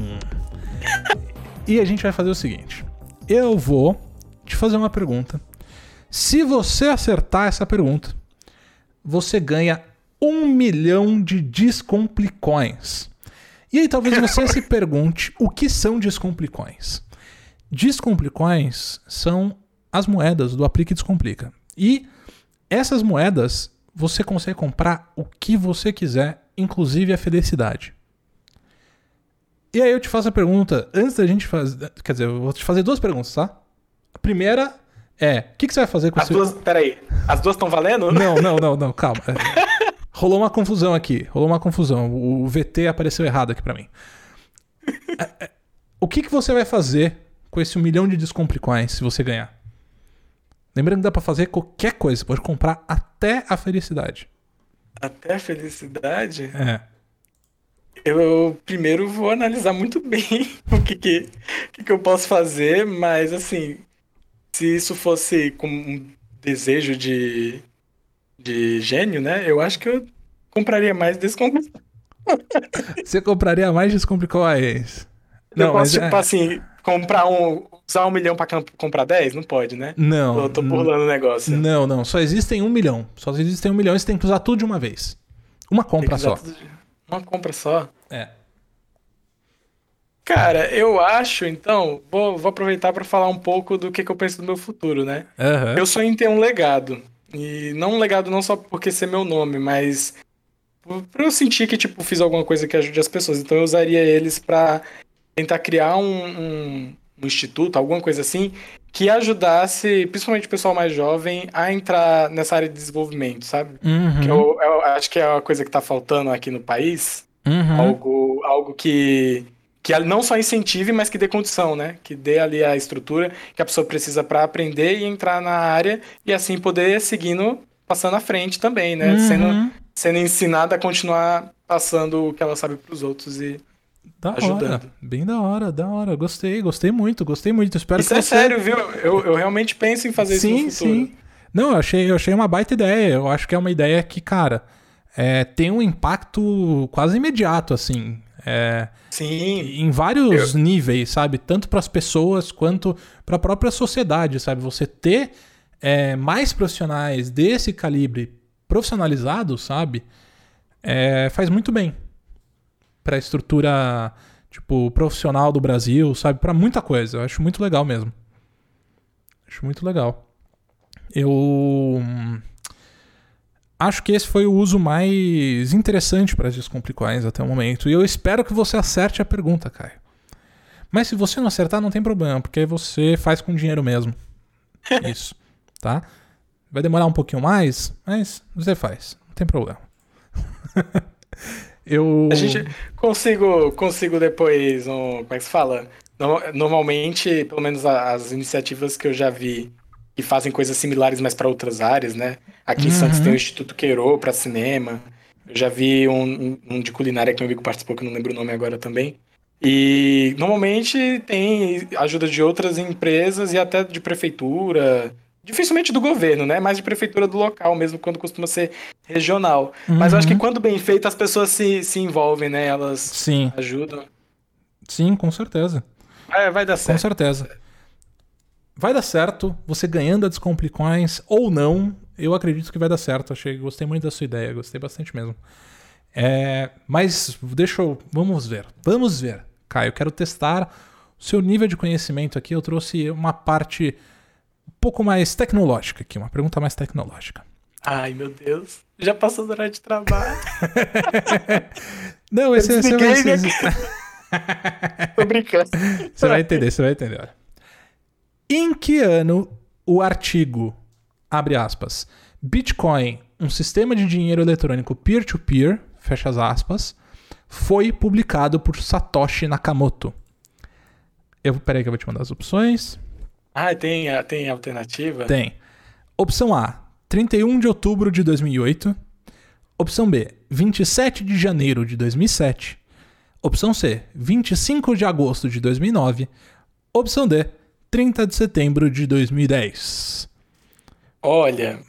Valendo. Eu não, eu não manjo lufas, viu, de, de criptomoeda, assim, manjo ah. bem pouco, mas pelo que eu lembre, pelo que eu lembro do quando eu pesquisei na época, eu sei que é antes de 2010, então deve ser. Qual a alternativa? Eu fiquei entre a 2007 e a 2008, falei de novo. Não tô colando, hein? Eu Ó, não tô olhando aqui. 31 de outubro de 2008, 27 de janeiro de 2007. Eu acho que é 27 de janeiro de 2007. Você tem certeza disso? Certeza não, mas vamos. a resposta está Errado. Errado Infelizmente. É... Era 2008. Era 2008? 2008. Ah, é que eu falei assim, poxa, é data, é data comemorativa. Não, eu acho que é só pegadinha. Mas eu sabia, eu tava perto, eu falei, viu, né? Falei, eu lembro que é 2007, 2008, porque ali pra 2010 eu já tava ouvindo falar sobre, então. Uhum. É, cara, não, mas foi, foi um bom chute, foi um bom chute. Eu só saberia porque agora eu tô mais por dentro da Bitcoin, mas se eu não tivesse, eu nem. É, provavelmente meu irmão saberia responder. ah, mas que bom, que bom. Bom, infelizmente, né, você não acertou a pergunta, mas tenho certeza que vai dar certo mesmo sem as descomplicões, Caio. Vai sim. E eu só queria te agradecer de novo por você ter participado aqui do SUP. Muito obrigado. Eu espero que se você que está ouvindo aí ainda está ouvindo, muito obrigado para você também que está valorizando aqui o trabalho. Manda, manda uma mensagem no Twitter dizendo: Oi, Marcão. e manda pro Caio também. Na verdade, coloca, copia nós dois e coloca: Oi, Marcão. Oi, Caião. É isso. É. é e aí, pra te achar em todas as redes sociais, arroba Caio Berkeley, em tudo, né, Caio? em tudo. Se não achar, me chama em alguma delas, que aí eu te falo onde tá a outra. e Algum recado final? Não sei, um abraço, um beijo, um. Qualquer eu coisa. Quero mandar, eu quero mandar um beijo pra minha mãe. Vamos lá. É, não, eu quero agradecer também, cara, pela oportunidade. Foi bem legal, curti bastante o papo. Valeu. Você viu que eu falo muito, né? Por mim, a gente ficava aqui conversando horas. É... Quem tiver quem tiver interessado, quiser saber mais coisa, pode me chamar, gente. Eu não mordo, tá? Eu, eu respondo as perguntas. Meu, às vezes eu tô ocupado, mas no, no meu tempo eu, eu, vou te responder. pode me chamar lá, em qualquer rede social. Não, e um abraço para todo mundo aí, pros meus amigos que, que respondem, que mandaram as perguntas, pessoal. Tem gente mandou pergunta, né? Acho que não, não deu tudo. Eu vou Uhum. Tem que responder no particular depois. Sim, sim, sim. É, teve bastante pergunta, foi bem legal. Teve bastante pergunta. Muita gente interessada nessa sua vida gamer, nessa vida de programador e também na vida amorosa. Tudo, né? É, meu Deus do céu. Calma, gente. Vida amorosa na, na pandemia dá, dá, um, dá uma segurada aí. Mas é isso, mandar um abraço pra todo mundo. pode me encontrar aí na. Vai tá, os links que a gente comentou, né? Tudo que a gente comentou, vou depois passar pro Marcão, ele deve colocar embaixo do episódio. Coloco. Ou então me chama lá. Se cuidem, gente, usem máscara. Tem, se possível, fique em casa. Isso, e distanciamento é isso social, é isso. Vamos fazer a nossa parte se a gente puder. É isso. Um beijo. Um até mais. Cheiro, gente. Falou.